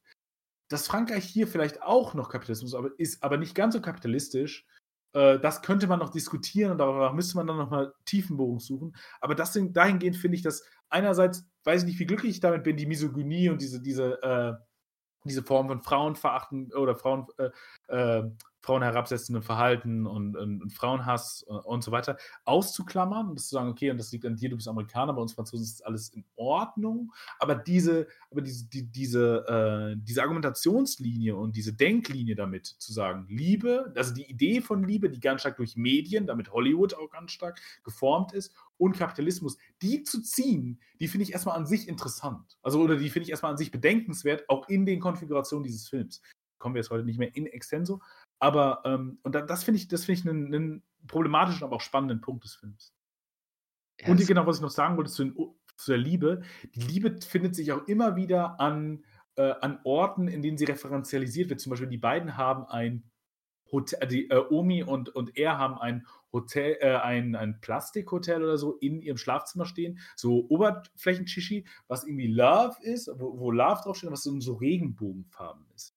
Und das ist ja äh, interessant, dass, dass, dass die Liebe hier assoziiert wird, nicht mit irgendwie dem Haus im Grün oder sonst was in dem Lauf steht, sondern an einem sehr klar artifiziellen Hotel, die, und jetzt können wir auf Marc Augés Philosophie gucken, der Nichtorte, äh, der vielleicht kurz gesagt eine Differenz aufmacht zwischen Orten, also Elementen, die eine genuine Geschichte haben, in sich tragen und diese äh, im Grunde nutzen können oder Nicht-Orten, die Orte sind, in denen man nicht lange verweilen kann, dafür bräuchte man Geschichte, sondern die spezifisch nach Handbüchern, nach Manuals und so äh, gewirkt werden und die man im Grunde immer nur betritt, um sie wieder zu verlassen. Und das passt ja auch zur, zur, ähm, zur anderen Metapher, die dieser Film wählt für die Liebe, nämlich als Droge. Droge ist ja hier ein ganz starker Moment. Einerseits, um eine körperliche Transzendentalität herzu, äh, herzustellen, weil über diese geist-körperliche Utopie haben wir noch nicht ganz geredet, aber das ist ja hier eine Idee, weil er immer wieder Drogen nimmt, im Grunde die Defizitarität des Geistes ausblenden kann, weil sie nur zu Körpern werden. Sie reden ja nicht mehr miteinander oder so. Es gibt ja im Grunde keine, keine wirkliche Kommunikation mehr, sondern es, es geht immer relativ schnell wieder zum Sexakt und damit zur reinen Körperlichkeit. Und es ist ja also die Idee über den Körper, also über, den, über die Name einer Droge, das zu transzendieren, nur auf ähm, nur, nur Körper sein zu können. Ähm, und ich habe den Anfang dieses Punkts verloren, wohin ich damit ursprünglich mal wollte. Verdammt. Äh, das kann ich jetzt auch nicht mehr was sagen, aber es ging auf jeden Fall um das alles gut. Äh, Plastikding da bei denen drinstehen, falls das irgendwas. Genau. Und genau, und das ist jetzt im Grunde, genau, achso, ja, genau, wie die Drogen, weil Drogen haben ja auch immer bereits in sich inskribiert eine gewisse Form von Zeitlichkeit, nämlich eine Zeitlichkeit, die sehr obsoleszent ist. Also es ist eine kurze Form von einem sehr großen Hoch, das du erreichst, dann sind deine, äh, biophysiologisch gesehen, deine Dopaminrezeptoren und so weiter, äh, äh, Speicher leer. Und dann fällst du in ein großes Down. Du kannst nicht die ganze Zeit Drogen nehmen. Das funktioniert tatsächlich relativ schlecht. Du, du erreichst nicht so große Hochs. Und damit ist also diese Idee davon, hier ein Hotel zu nehmen, also einen Ort, den du betrittst, aber nach relativ schneller Zeit wieder verlässt. Du, du wohnst da nicht, du lebst da nicht. So, und da, dann eben zu sagen, sowas ist Liebe hier und das eben Drogen auch. Du nimmst das, du kriegst, ein, du kriegst einen Hoch und dann fällst du wieder runter und dann geht es im Grunde nur noch darum, okay, den nächsten Kick zu bekommen. Und man würde ja vielleicht Liebe assoziieren, damit zu sagen, Liebe ist romantisch gesehen dieser Kick, aber eben dann auch über diese Durchstrecke, erstmal diese vielleicht nicht ganz so stark zu erreichen, aber dann auch über diese Durch Durchstrecke hinwegzukommen. Und das ist jetzt hier eben in diesem Film eben nicht mal der Fall. Also da, das ist jetzt eben das Problem. Dafür braucht es dann gesellschaftliche Konstrukte oder irgendwie was, was man gemeinsame Projekte, sowas an, was Omi glaubt, das Kind. Das Kind ist ein klassisches Element davon, was Beziehungen zusammenhält und vielleicht sowas wie Liebe mit konstituieren kann, weil man eine Zusammengehörigkeit und deswegen finde ich, so, find ich so clever, dieses Hotel zu nehmen als Nichtort, also als Übergangsort und dran zu schreiben Liebe. Und weil nichts anderes ist das gefühlt in diesem Film, weil was wir da sehen von den beiden, ist ja auch eine sehr, sehr kurze Zeitspanne gefühlt. Also ich habe nicht mhm. wirklich ein Zeitgefühl, dafür, was das ist. Aber das kann nicht mehr als ein bis zwei Jahre sein. Also das, das, das wirkt, äh, für ihn ist das ja wie eine Epe. Also das ist ja wie, wie irgendwie ein Drama, was sich über 40 Liebesjahre äh, entwickelt hat oder so. Aber es ist eigentlich eine sehr kurze Zeit, in der sehr intensiv war, auch durch die Drogen, durch diese, durch diese Highs, sehr viele auch Lows gibt, die, die haben wir auch gesehen. Aber äh, ja, genau. Äh, aber aber das, das ist eigentlich, ähm, genau. Aber das ist, das ist, finde ich, eine ganz spannende Idee, die wir im Grunde schon in dem, in dem Interieur sehen. Ja, wir haben ja auch es ist gut, mehrere Sachen, die man dazu sagen kann. Ähm, aber vielleicht nehme ich den Punkt noch erst vorher weg.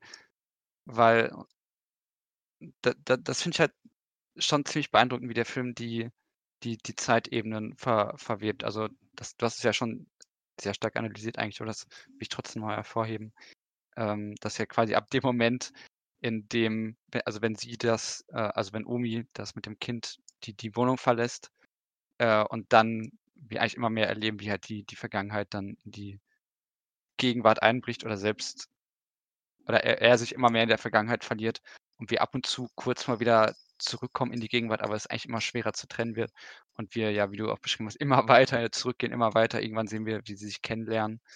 Ähm, und das ist schon also das das fand ich irgendwie sehr beeindruckend drüber gebracht. Ähm weil man dann ja am Ende sich also man sich ja wirklich auch so ein bisschen darin verliert und ich erst auch vorhin so wirklich begriffen habe, dass ja quasi, wenn er dann am Ende in der Badewanne sitzt, dass da, weiß ich, gefühlt vielleicht zehn Minuten vergangen sein könnten in Echtzeit, äh, man weiß es ja nicht, ähm, Mhm. während zwischenzeitlich aber eineinhalb Stunden Film liefen und innerhalb dieser eineinhalb Stunden Film hatten wir das Gefühl, dass wir halt zehn plus Jahre erlebt haben, obwohl es nur wahrscheinlich, ja 'n Jahr, 2 Jahre waren. Äh, man weiß ja auch gar nicht, wie lange er jetzt da ist. Ähm wenn es jetzt so 'n für für diese Filmausbildung ist, ähm also, das will ich den Film auf jeden Fall auch oder also, rechne ich ihm hoch an, klingt so komisch, aber das, äh, finde ich auf jeden Fall sehr gut gelöst. Und zu der Frage der des Interieurs, über die Szene hatten wir vorher, als wir vorher über den Film gesprochen haben, kurz geredet. Ähm, das kann man halt auch so schön hervorheben. Ähm, die Szene, wenn sie, ähm, in diesem Restaurant sitzen und im Hintergrund der dieses Idyll steht, was sie ja nicht erreichen können. Ähm, also, ich gebe jetzt eigentlich nur Mhm. wieder das, was wir da schon oder was ja doch, was wir da besprochen hatten. Also, sie sitzen da halt beide und, ähm reden also, wollen da irgendwie so 'n Gespräch führen und dann geht's auch so 'n bisschen darum, dass er sich so 'n bisschen über sie lustig macht, weil sie ja irgendwie 'n Daddy-Komplex hätte und so. Und sie reden halt so 'n bisschen aber über ihre Zukunft oder über Zukunftsvorstellungen und im Hintergrund sieht man dann so 'n Haus am See, da führt so 'n Steg hin. Das ist eigentlich auch sehr schön gemacht, weil quasi an an der Mitte des Tisches, äh, der der Mhm. fängt dann der Steg an, der zum Haus führt. Äh, und es wirkt halt wie als mü sie müssten eigentlich nur die die eine Bildebene verlassen und in die andere Bildebene eintreten, also in den in den Hintergrund. Und dann wären sie schon da, äh, in diesem natürlich sehr bürgerlichen, übersteigerten, kitschigen Idyll. Und, Ja, ähm, und wie du dieses ja bringt ja gleichzeitig seine Dekonstruktion mit. Das ist ja Genau. fantastisch da. Ja, wie du dann ja, äh das hattest du ja dann erwähnt, dass man da aber eben so, äh, pinke Flamingos sieht, die, äh, das Ja, Ganze die dann natürlich nicht nicht realistisch gezeichnet sind. Die sind einfach 'ne Fläche. Die sind einfach 'ne pinke Fläche. Also, das andere ist ja nur 'ne perspektivisch gew äh, gewählt, dass sie irgendwo 'ne Räumlichkeit haben, dass das Bild 'ne Räumlichkeit illustriert. Und diese diese diese pinken Flamingos zeigen halt, dass es 'ne Oberfläche ist. Dass es im Grunde keine räumliche Tiefe gibt, dass die einfach draufgeklatscht sind. Das ist einerseits so 'n Camp-Element, aber andererseits eben auch was, was auf 'ne Oberflächlichkeit, äh, äh, referiert und auf 'ne Bildhaftigkeit. Und, Mhm. äh, ja, also, völlig richtig, dass du die Szene noch mal nennst, die ist gut. Ähm, und was ich auch noch habe und, ich jetzt auch schon fast so 'n bisschen in Anbetracht der Zeit, weil wir jetzt schon echt viel haben. Aber Oh fuck, was ja. ich auch gerne mal kurz noch erwähnen will, weil du ja noch mal darüber gesprochen hast, dass es, äh, so 'ne Jugend also, dass es halt um so 'ne junge Generation geht.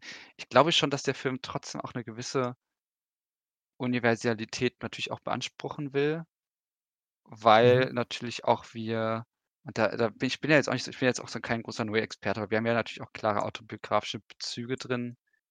Ähm, also, natürlich kann man oder das wird zumindest gerne gemacht, dass Murphy auch so 'n bisschen als so 'ne ja schon also, schon so 'n bisschen als so 'ne Noé-Figur gelesen werden kann. Ähm, das Kind, das er kriegt, nennt er auch Gaspar und, ähm, ich weiß nicht genau wer, aber, äh, Elektra heißt Noé. heißt Noé, genau. Äh Der Ex-Freund von Elektra. Äh, Äh, genau, da Elektra, ja.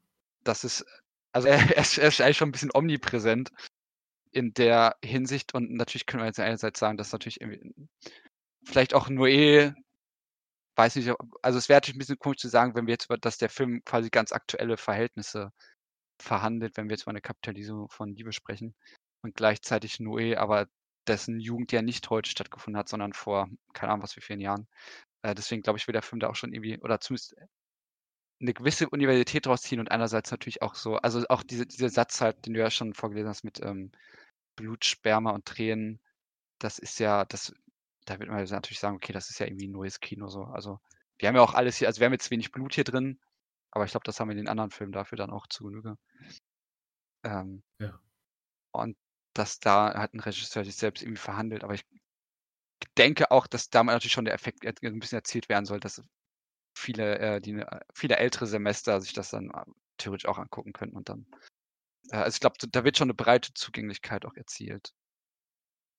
Und ja, Ja, wir waren ja alle mal jung. auch noch 'n Ja. auch noch 'n weiteres Element hat, nämlich, äh also, n noch mal so 'n f im Grunde ich finde das gut, dass zu sagen, das hat auch dadurch so 'ne Zeitlosigkeit, es transzeniert das auch in so 'ne andere Generation. Gleichzeitig verhandelt er damit ja auch sich selbst als Regisseur, wenn du sagst, äh, Murphy als ihn lesen, dann hinterfragt er damit ja auch sein eigenes Kino. Also, kann dieses Kino eigentlich noch in die Zukunft gehen, könnte man ja am Ende fragen. Weil er ja dann im Grunde in der Badewanne sitzt und immer wieder nur neu macht, was er sowieso macht. Und das würde ich dem Film hoch anrechnen, dass er immer wieder klarmacht, dass es hier 'ne männliche Perspektive ist. Ähm, denn zum Beispiel, wenn die wenn irgendwie Elektra was sagt: „Wie würde sie das Kind nennen?“ oder so, wird weggeschnitten. D das ist nicht existent. We wenn Elektra antwortet diese Sachen sind nicht so wirklich existent. Und ich finde, in diesen Kleinigkeiten, ähm, weist der Film immer wieder darauf hin, dass das 'ne 'ne 'ne Welt ist von von Murphy. Wenn wir Murphy eben äquivalent zu Noé sehen, Was dann umso mehr, ich würde ja sagen, vielleicht weist er uns damit noch mehr auf die Regisseurtheorie hin, dass er das im Grunde selber alles zusammenschneidet. Äh, genau, aber da, dann, wird das, äh, dann, dann, wird es natürlich auch eine Frage, wenn man das so liest, über äh, das eigene Kino. Hm. Das, das, kann ich nicht beantworten, aber das, das wäre dann einfach nur was, wo ich sagen würde, das ist natürlich dann auch was, was irgendwie da ist. Mhm. Ja, das, äh, also ich glaube, das ist definitiv etwas, wo man noch sehr in die Tiefe gehen das könnte. Evidentamente, Entschuldigung. Entschuldigung. Nein, also, also nicht, ja, das, so meine ich das jetzt natürlich nicht. Alles gut. Alles ähm, gut. Alles gut. Ich würde jetzt noch auf jeden Fall in Anbetracht der Zeit und weil ich weiß, ich weiß, dass es einen Punkt gab, den ich ja nochmal aufbringen sollte, weil du dazu auch irgendwas. Den habe ich schon, habe ich schon, habe ich schon eingefangen. Ach, hast du schon, okay. Glaube ich. Ähm, habe ich gehofft. Das okay, war das ja, ja, die, die amerikanisch-französische Differenz.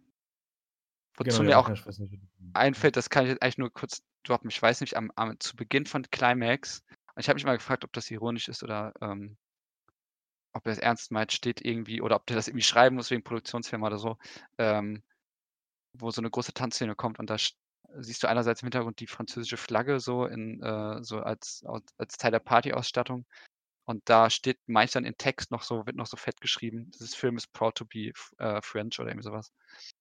Ähm, und ich kann, kann, mir irgendwie schon so ein bisschen vorstellen, ich weiß nicht, wie, wie, äh, wie Noé und Nationalstolz zusammenhängen oder das, das eigene Bild. Aber ich glaube, das wird vielleicht nochmal den Punkt betonen, den du gebracht hast, dass der, äh, dass diese Differenz ich, stark ja. gemacht wird. Ich glaube, Noé ist vor allem froh, kein Amerikaner zu sein. Ich glaube, er will sehr deutlich machen, dass er keine amerikanischen Filme macht, dass wir daran gar nicht rangehen sollen wie an amerikanische Filme, obwohl er die natürlich äh, äh, also natürlich kommentiert damit. Also das würde ich ja, also da, das ist ja klar geworden in meiner Argumentation, dass zum Beispiel sowas wie 500 Days of Summer, nachdem man Love gesehen hat, sieht man diesen Film, glaube ich, sehr anders, weil vieles, was da passiert, würde ich sagen, passiert hier auch. Ähm, nur halt konsequent, nur halt nicht durch die, durch die Linse irgendwie, dass man Filme gut verkaufen muss, sondern äh, mhm. äh, dadurch, dass äh, man vielleicht mal ehrlich ist in der Analyse. Ganz, ganz brutal gesagt. Ähm, dann willst du mich jetzt im Grunde, ähm, willst du mir sagen, ich soll nicht mehr so viel über den Film reden. Das ist auch in Ordnung. Darf ich noch ein paar Sachen sagen? Ja, ich würde sagen, Ratter, wenn du noch irgendwas hast, ich habe, also das Wichtigste wird gesagt, du hast viel von dem ausgeführt, Digi, was ich zum Teil auch hatte. Ich habe noch ein paar tausend Zeichen. äh, und das sind schon die gekürzten äh, Sachen, wo ich sage, ich reduziere mich darauf im Podcast. Nee, ich, ich versuche es weiter zu reduzieren oder, oder ganz, ganz prägnant zu formulieren. Ist nicht meine Stärke, wie ihr vielleicht mittlerweile wisst, aber I do my best. Die, ich komme noch einmal auf die Zimmer zurück, weil die Zimmer zeigen wieder so eine klassische Dichotomie, die wir sehen zwischen dem Authentischen, dem Vermeintlichen und dem Bürgerlichen. Denn wenn, wenn er im Grunde in diese Beziehung mit Omi geht, dann gehen sie ja in so ein bürgerliches Ideal. Diese Messi-Wohnungen, wo überall Plakate an den Wänden hingen, wo das Kino sich breit gemacht hat, die Kunst, aber auch das Leben sich breit gemacht hat, die ist auf einmal einge eingekesselt. Und das fand ich auch im Grunde ganz charmant zu sagen, okay, im Grunde sind sie jetzt in bürgerlichen, diesen glatten Oberflächen angekommen, aber hinter den glatten Oberflächen, den bürgerlichen, ist ja meist das ganze Chaos. Wohingegen bei dem authentischen meist irgendwie auch mit Arbeitern oder so verknüpft, äh, Juno ist das eigentlich ein Film, der das sehr schön durchargumentiert, ähm, ist, äh, ist eigentlich äh, meist mehr in Ordnung. Und das haben wir in der, in der Beziehung mit Elektra oder so, äh, haben wir in der Beziehung mit Elektra. Und da fühlt er sich natürlich wohler und da ist er irgendwie mehr er selbst. Und er ist ja dann auch auf so eine kleine Ecke, äh, sein Filmregisseur sein, ist dann auf so eine kleine Ecke mit so ein paar Blu-Rays und so ein paar Büchern irgendwie reduziert und sonst ist, ist da nichts mehr. Das zeigt ja auch so eine Perspektive, die er, glaube ich, auf diese Wohnung hat, nämlich zu sagen, dass er jetzt eigentlich keinen Ort mehr hat und deswegen, das ist ja auch so, Elektra ist ja für ihn auch so eine Fantasiefigur oder so, so, so eine im Grunde ähm, ja, so eine eskapistische Figur, worin er sich ja selber wiederfindet. Er selber ist ja Künstler und, und all das. Ich glaube, er ist, er ist, in seinen Augen kein Familienvater. Und das wird im Grunde, in so einer Fetischisierung ist sie dann ja auch gefangen. Und ich glaube, das wird darin auch nochmal klar. Das fand ich auch noch schön, dahingehend äh, die Oberflächen ähm, sich anzugucken. Auf diese Körper-Geist-Dichotomie werde ich jetzt gar nicht tiefergehend eingehen, aber ich glaube, das gebe ich euch an die Hand, wenn ihr darüber nachdenken wollt, dass ein weiterer Hinweis darauf ist, dass wenn er nämlich einmal Drogen nimmt, die aber nicht nur Drogen sind, also diese schamanische Erfahrung hat, hat Elektra damit kein Problem. Sie scheint eine Dualität zu haben und das zeigt wieder, dass sie zumindest sowas wie Zukunft hat, aber ich glaube auch so etwas wie Geisthaftigkeit, die ja mit Künftigkeit im Grunde assoziiert werden könnte, auch mit Vergangenheit. Aber ich glaube, hier ist der Körper, die Körperlichkeit, das Männliche, äh, das sehr Vergangene. Und ähm, wenn er das hat, äh, Elektra nimmt es problemlos. Sie, für sie passiert nichts im Grunde. Sie schläft einfach und hat irgendeine Erfahrung. Will, er wird vorher gewarnt und er kotzt sich die Seele aus dem Leib. Sein Körper reagiert. Sein Körper kämpft. Sein Körper agiert dagegen, nämlich gegen dieses Transzendentale, das Geistliche, das in die Zukunft äh, gewendete. Das ist, finde ich, auch eine ganz spannende Szene, weil ich mir erst überlegt habe, warum ist sie eigentlich da drin? Aber wenn man das nochmal unter der Folie der Körper-Geist-Dichotomie liest, ich glaube, das kann man, wie gesagt, noch tiefer in diesem Film machen. Dafür haben wir heute keine Zeit mehr. Aber dann ergibt es umso mehr Sinn, ähm, das euch nochmal als signifikante Szene äh, herangegeben. Medien sind in diesem Film auch entscheidend. Das ist eben auch spannend, dass Medien hier auch immer, und das ist eigentlich auch eine, eine sehr vernichtende Blick aufs Kino, äh, hier immer Nähe natürlich äh, bringen. Aber mit, Nähe, äh, mit dieser Nähe kommt auch immer Einengung, ekelhaft oder Konfrontation mit sich. Sie schaffen niemals wirkliche Einheit. Die Telefonate führen ins Nichts. Sie bringen zwar irgendwie Kommunikation, aber auch nur Desinformation und meist für ihn sogar noch irgendwie Beleidigungen oder Sachen, ja, irgendwie geh weg oder du du bist, äh, du bist an, an ihrem Leiden schuld, was ja auch, was ja eine richtige Konsequenz ist, die er übrigens selber gar nicht vollziehen kann. Also, dass, dass er sie tatsächlich ganz stark mit darin gebracht hat, so ein, so ein starkes Junkie-Leben ähm, zu führen, dass er dann eine, eine große Mitschuld trägt. Äh, und auch wenn er mit Elektra etwas versucht herzustellen, wo es wieder darum geht, dass er eigentlich nicht dazu fähig ist zu lieben, nimmt er die Kamera, die Fotokamera. Er, ist, er dreht hier fast nie, außer in einer ganz kurzen Szene dreht er einen Film, weil sonst fotografiert er immer nur. Er ist eigentlich kein richtiger Regisseur weil er gar nicht richtig dazu, weil er, weil er bereits im Cutting-Raum sitzt, das wäre mein Argument, aber eben auch, weil er gar nicht dazu fähig ist, die Zeitstrukturen herzustellen, sondern immer nur in Selektion denkt, nämlich immer nur in Fotografien, in Momentaufnahmen, die er sich dann selber in Kontexte setzen kann, wie sie ihm passen. Und da ist dann auch nochmal so ein, da werden dann auch Zitate, wenn sie post mit der Frankreich-Flagge, ist es auch ein Zitat auf ein sehr berühmtes französisches Gemälde über die französische Revolution. Ihr wisst alle, welches ich meine. Ich kenne den Titel natürlich nicht. Schade. Äh, die Frau mit dem nackten Busen, die da mit der Frankreich-Flagge steht. Ähm, ich glaube, ich hoffe, ihr habt es im Kopf. Ähm, und äh, dann braucht er eben die Kamera als dritten Blick, als Auge, die die Einheit der beiden herstellt. Sonst äh, wäre das für ihn gar nicht möglich, weil die beiden im Grunde die ganze Zeit, und das macht uns der Film ja klar immer wieder, die sind eigentlich keine Einheit, die sind nicht gut füreinander, das realisieren sie auch selbst. Und da argumentiert der Film auch sehr schön über die Räume, dann, das wäre ein weiterer Punkt. Immer wenn, wenn ihre Beziehung, je mehr sie zum Ende geht, umso irgendwie anonymer werden die Orte, umso kleiner und auch enger werden die Orte, in denen sie Sex haben. Du hast auch schon auf den Sex hingewiesen. Das mache ich also nicht nochmal. Der Sex wird auch pornografischer. Ähm, und äh, das macht der Film sehr schön. Und dieser langen Kamerafahrt, wo sie auf dem Friedhof sind und spazieren gehen, haben sie diesen, dieses realisierende Gespräch, wo es endgültig klar wird, dass sie nicht gut füreinander sind und dass sie eine Pause machen sollten. Also Schluss machen. Äh, das kommt ja direkt vor dem Happy End für ihn quasi. Das ist ja das Ende äh, äh, fürs Erste. Das war das Ende im Guten, das Ende im Schlechten hat er hervorgerufen. Die Zeitstrukturen sind auch völlig unklar. Man weiß nicht, wann was irgendwie passiert ist. Und äh, dahingehend argumentiert der Film halt sehr schön, also solange sie irgendwie noch reden, sind sie da und je, je mehr, mehr, sie sich zu dieser Realisation bewegen, je eingeengter werden die, äh, werden die Räume. Die Filmreferenzen, die mythologischen Referenzen, der Namen und so, die lassen wir jetzt auch nochmal offen. Elektra und Murphy als Murphy's Law ist irgendwie klar ähm, ja, die Drogen als Idee der Transzendierung, darüber habe ich geredet. Äh, auch als äh, eigentlich ist auch schön, dass er ähm, am Anfang sagt, indem er diese Pille nimmt, es wäre das einzige Mal oder die einzige Form, wie Elektra nochmal in ihm sein könnte. Also er möchte auch schon im Grunde die Idee der männlichen Penetration, also in der Sexualität von Mann, der in Frau eindringt, umkehren. Er selber ist sich bereits dessen bewusst, dass, äh, dass, das, dass das vielleicht ein Problem ist. Es geht also darum, irgendwie, glaube ich, wenn man es positiv lesen will, den auch, auch irgendwie eine Wirklichkeit zu erleben und einen, damit einen weiblichen Blick verstehen zu können. Also er, er selber wünscht sich da irgendwie nach einem Bruch. Und das ist eigentlich schon, dass es über die Drogen passiert. Damit kann man, glaube ich, noch mehr machen, aber äh, das ist erstmal die Idee. Viel weiter bin ich da auch nicht. Und ich glaube, dass diese Zeitverschwendung, die wir am Ende haben, weil ich habe das Gefühl, am Ende argumentiert der Film immer wieder sehr ähnliche Punkte. Er vertieft ganz viel und so. Das kann natürlich irgendwie auch eine Schwäche im Drehbuch sein. Aber ich glaube, dass es auch eine Idee ist, um uns eine Zeitlichkeit von Liebe oder Beziehung näher zu bringen. Und, oder auch von eben dysfunktionalen, hier sehen wir ja primär eine dysfunktionale Beziehung. Einerseits eine, die immer, also diese Zeitidee, die wir auch haben, auch in dieser Drehung zur Seite in dieser Szene, die ich erzählt habe, ben, äh, äh die ich ja mit Benjamin gelesen habe, ist natürlich auch irgendwie eine, wo dann, wo dann ein Kollaps ist, wo irgendwie etwas außerhalb von Gegenwart und Zukunft ist, also wo etwas aus linearen Zeitvorstellungen herausgeht. Auch das kann der Film ja. Das macht er hier. Und dass Liebe oder die Beziehung immer so ist, dass es etwas Schönes ist, aber es gibt, gibt im Grunde etwas Schlechtes gleichzeitig, was direkt danach kommt. Es ist nicht in Linearität, wie Hollywood im Grunde gerne erzähl, äh, Geschichten erzählt. Irgendwie man lernt sich kennen, funktioniert nicht so gut, oh, funktioniert immer besser, oh, nochmal ein großer Konflikt und dann ist alles gut und dann heiraten wir. Diese Linearität durchbricht der Film elementar mit seiner no, äh, äh, non-chronologischen Erzählweise, die so, so völlig achronologisch ist. Und ähm, damit ist, glaube ich, dieses Konzept von Zeitverschwendung, auch vielleicht unsere Zeit zu verschwenden, uns einfach immer noch weiter in diesem Elend leben und erleben zu lassen, elementar dafür, dass wir das erfahren, was die beiden miteinander im Grunde erfahren, weil im Grunde verschwenden sie tatsächlich die Zeit voneinander.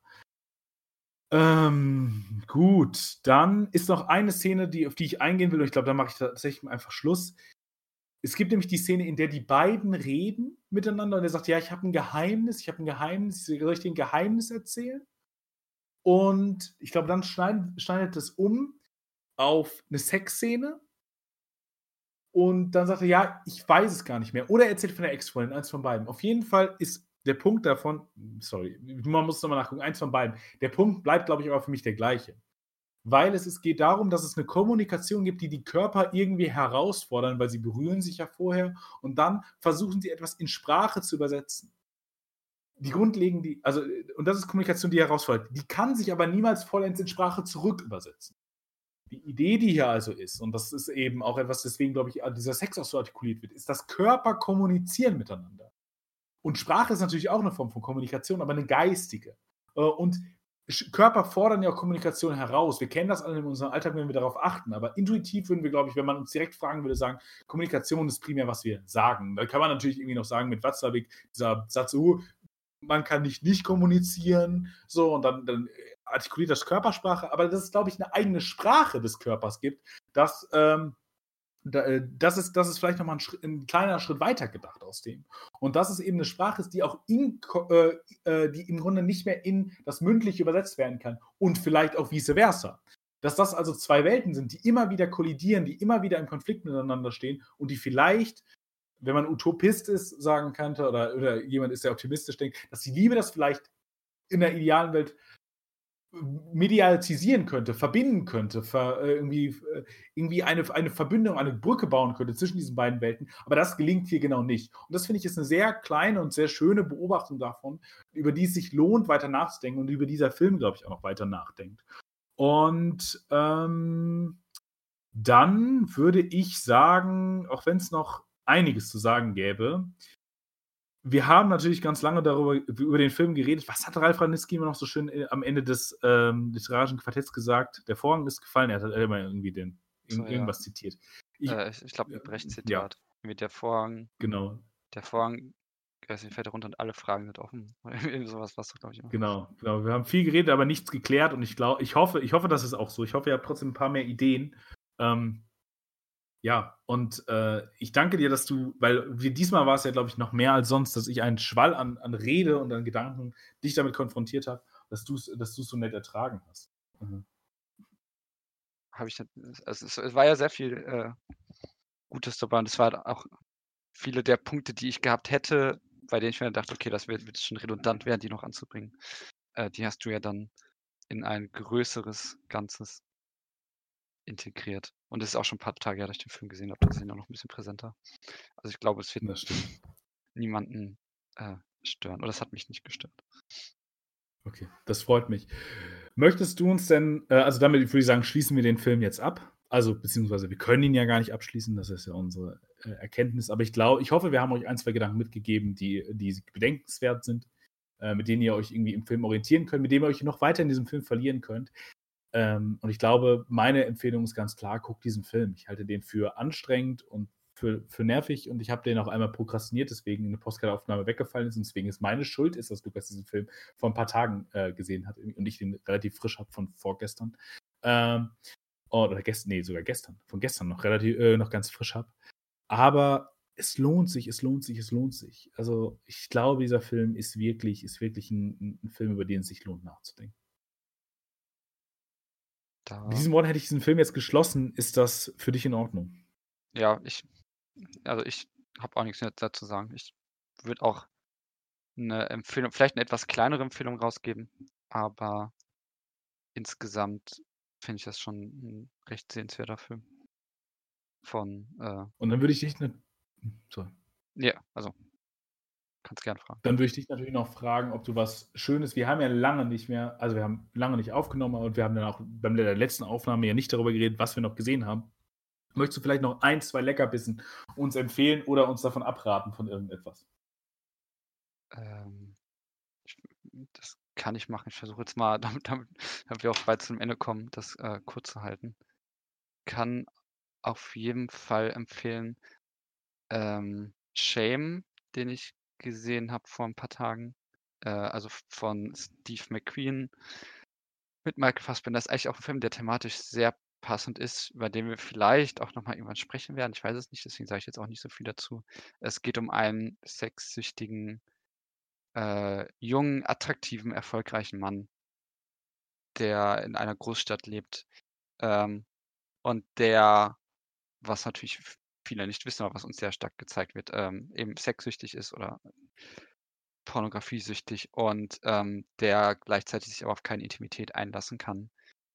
Und ähm, ja, so ein bisschen oberflächlich gesagt, wie er damit umgeht und wie er eigentlich auch daran zerbricht. Gleichzeitig gibt es noch eine äh, Beziehung oder die Beziehung zu seiner Schwester und auch den Versuch einer ernsthaften Beziehung, was aber alles sehr viele Probleme in sich birgt. Äh, und es ist ein sehr erschütternder Film, der auch ziemlich, der aber auch schon ziemlich weh tut. Also, ähm, weil er einerseits mega gut geschauspielert ist, weil es sehr viel mit Oberflächen spielt, ähm, was natürlich aber auch eine breite Identifikation ermöglicht. Und ähm, ja, der halt schon ziemlich weh tut. Also ich, er passt eigentlich schon ziemlich zu uns zum, zum heutigen Film, auch wenn Michael Fassbender schon die, die leidendere Figur, oder was heißt die leidendere, aber ähm, ihn kann man auf jeden Fall nicht so ein, einfach abschreiben, wie man es vielleicht bei Murphy tun kann.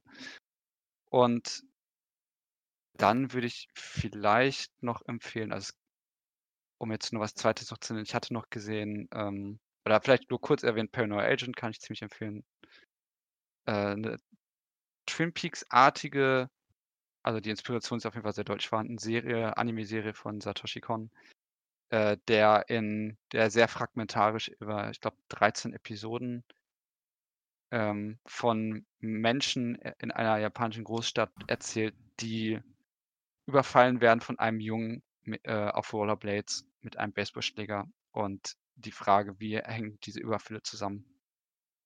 Und, ähm, sehr schnell Themen aufgemacht werden, die eben um sich um Mental Illness drehen, um aber also nicht nur allgemein um Menschen, die quasi e es wird ges davon gesagt, die in die Ecke gedrängt werden auf irgendeine Art und Weise, sei es, äh, psychisch äh, physisch et cetera und, ähm, macht da schon so 'ne so 'n kleines Gesellschaftsporträt auf und wird da sehr experimentell. Ähm okay, das waren jetzt doch 'n paar mehr Worte und eigentlich hätte ich noch gerne „Glücklich wie Lazaro“ empfohlen. Da sage ich jetzt einfach nur, ist ein ein Film, der magischen Realismus und Neorealismus sehr verknüpft über einen Sklaven oder über ei ei eine Form von Sklaven, die dort in Italien gehalten wurden in den 80er Jahren oder 70er, 80er Jahren, äh, also die noch in feudalen Verhältnissen gehalten wurden, die für eine Frau, äh, und deren Firma, ähm, Tabak geerntet und hergestellt haben und das ist dann irgendwann aufgeflogen und danach werden sie in die Realität oder also in die damalige tatsächliche Realität quasi entlassen, in ein kapitalistisches System. Und, ähm, das Ganze ist aber nicht unbedingt eine Befreiung und das ist ein sehr bemerkenswerter Film. Ähm, aber ja, ich hoffe, das war jetzt trotzdem noch einigermaßen kurz genug. Hast du noch Ja, irgendwas, was du du empfehlen möchtest? von mir aus episch werden können. Für mich war das wäre das in Ordnung gewesen.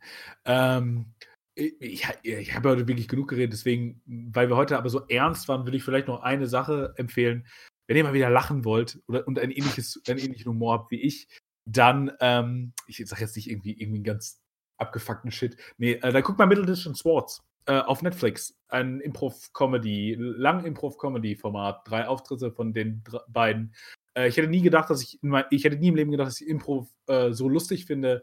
Ich finde es brillant. Ich habe, glaube ich, lange nicht mehr so gut gelacht. Ähm, ja, also wenn ihr, wenn ihr nach vielen äh, traurigen Filmen oder ernsten Filmen äh, da, da, mal was braucht, es, es gibt eine Riesenempfehlung von mir und damit äh, mache ich Schluss. Ich habe genug geredet für heute. Dann bleibt mir nichts weiter zu sagen als Lukas. Vielen Dank, dass du äh, es ertragen hast. Ich kann mich nur nochmal bedanken. Äh, es war mir wie immer ein äh, in, innerlich in meinem liebsten Park sitzen und dich voll, voll schwadrödern mit, mit meinen Ideen und ähm, Vielleicht gehst du lieber alleine nach Hause und ich, ich verfolge dich jetzt nicht und äh, erzähle noch mehr, aber es war sehr schön, da mit dir zu sitzen. Und ihr alle habt natürlich auch einen, einen Platz äh, in, in, in, dem, in, meinem Lieblingspark, in meinem Herz. Ich verliebe mich, das ist eine Metapher. Ähm, und ich verspreche euch, ich rede nur mit euch, äh, wenn ihr es auch wollt. Dann bis zur nächsten Folge. Tschüss. Adieu.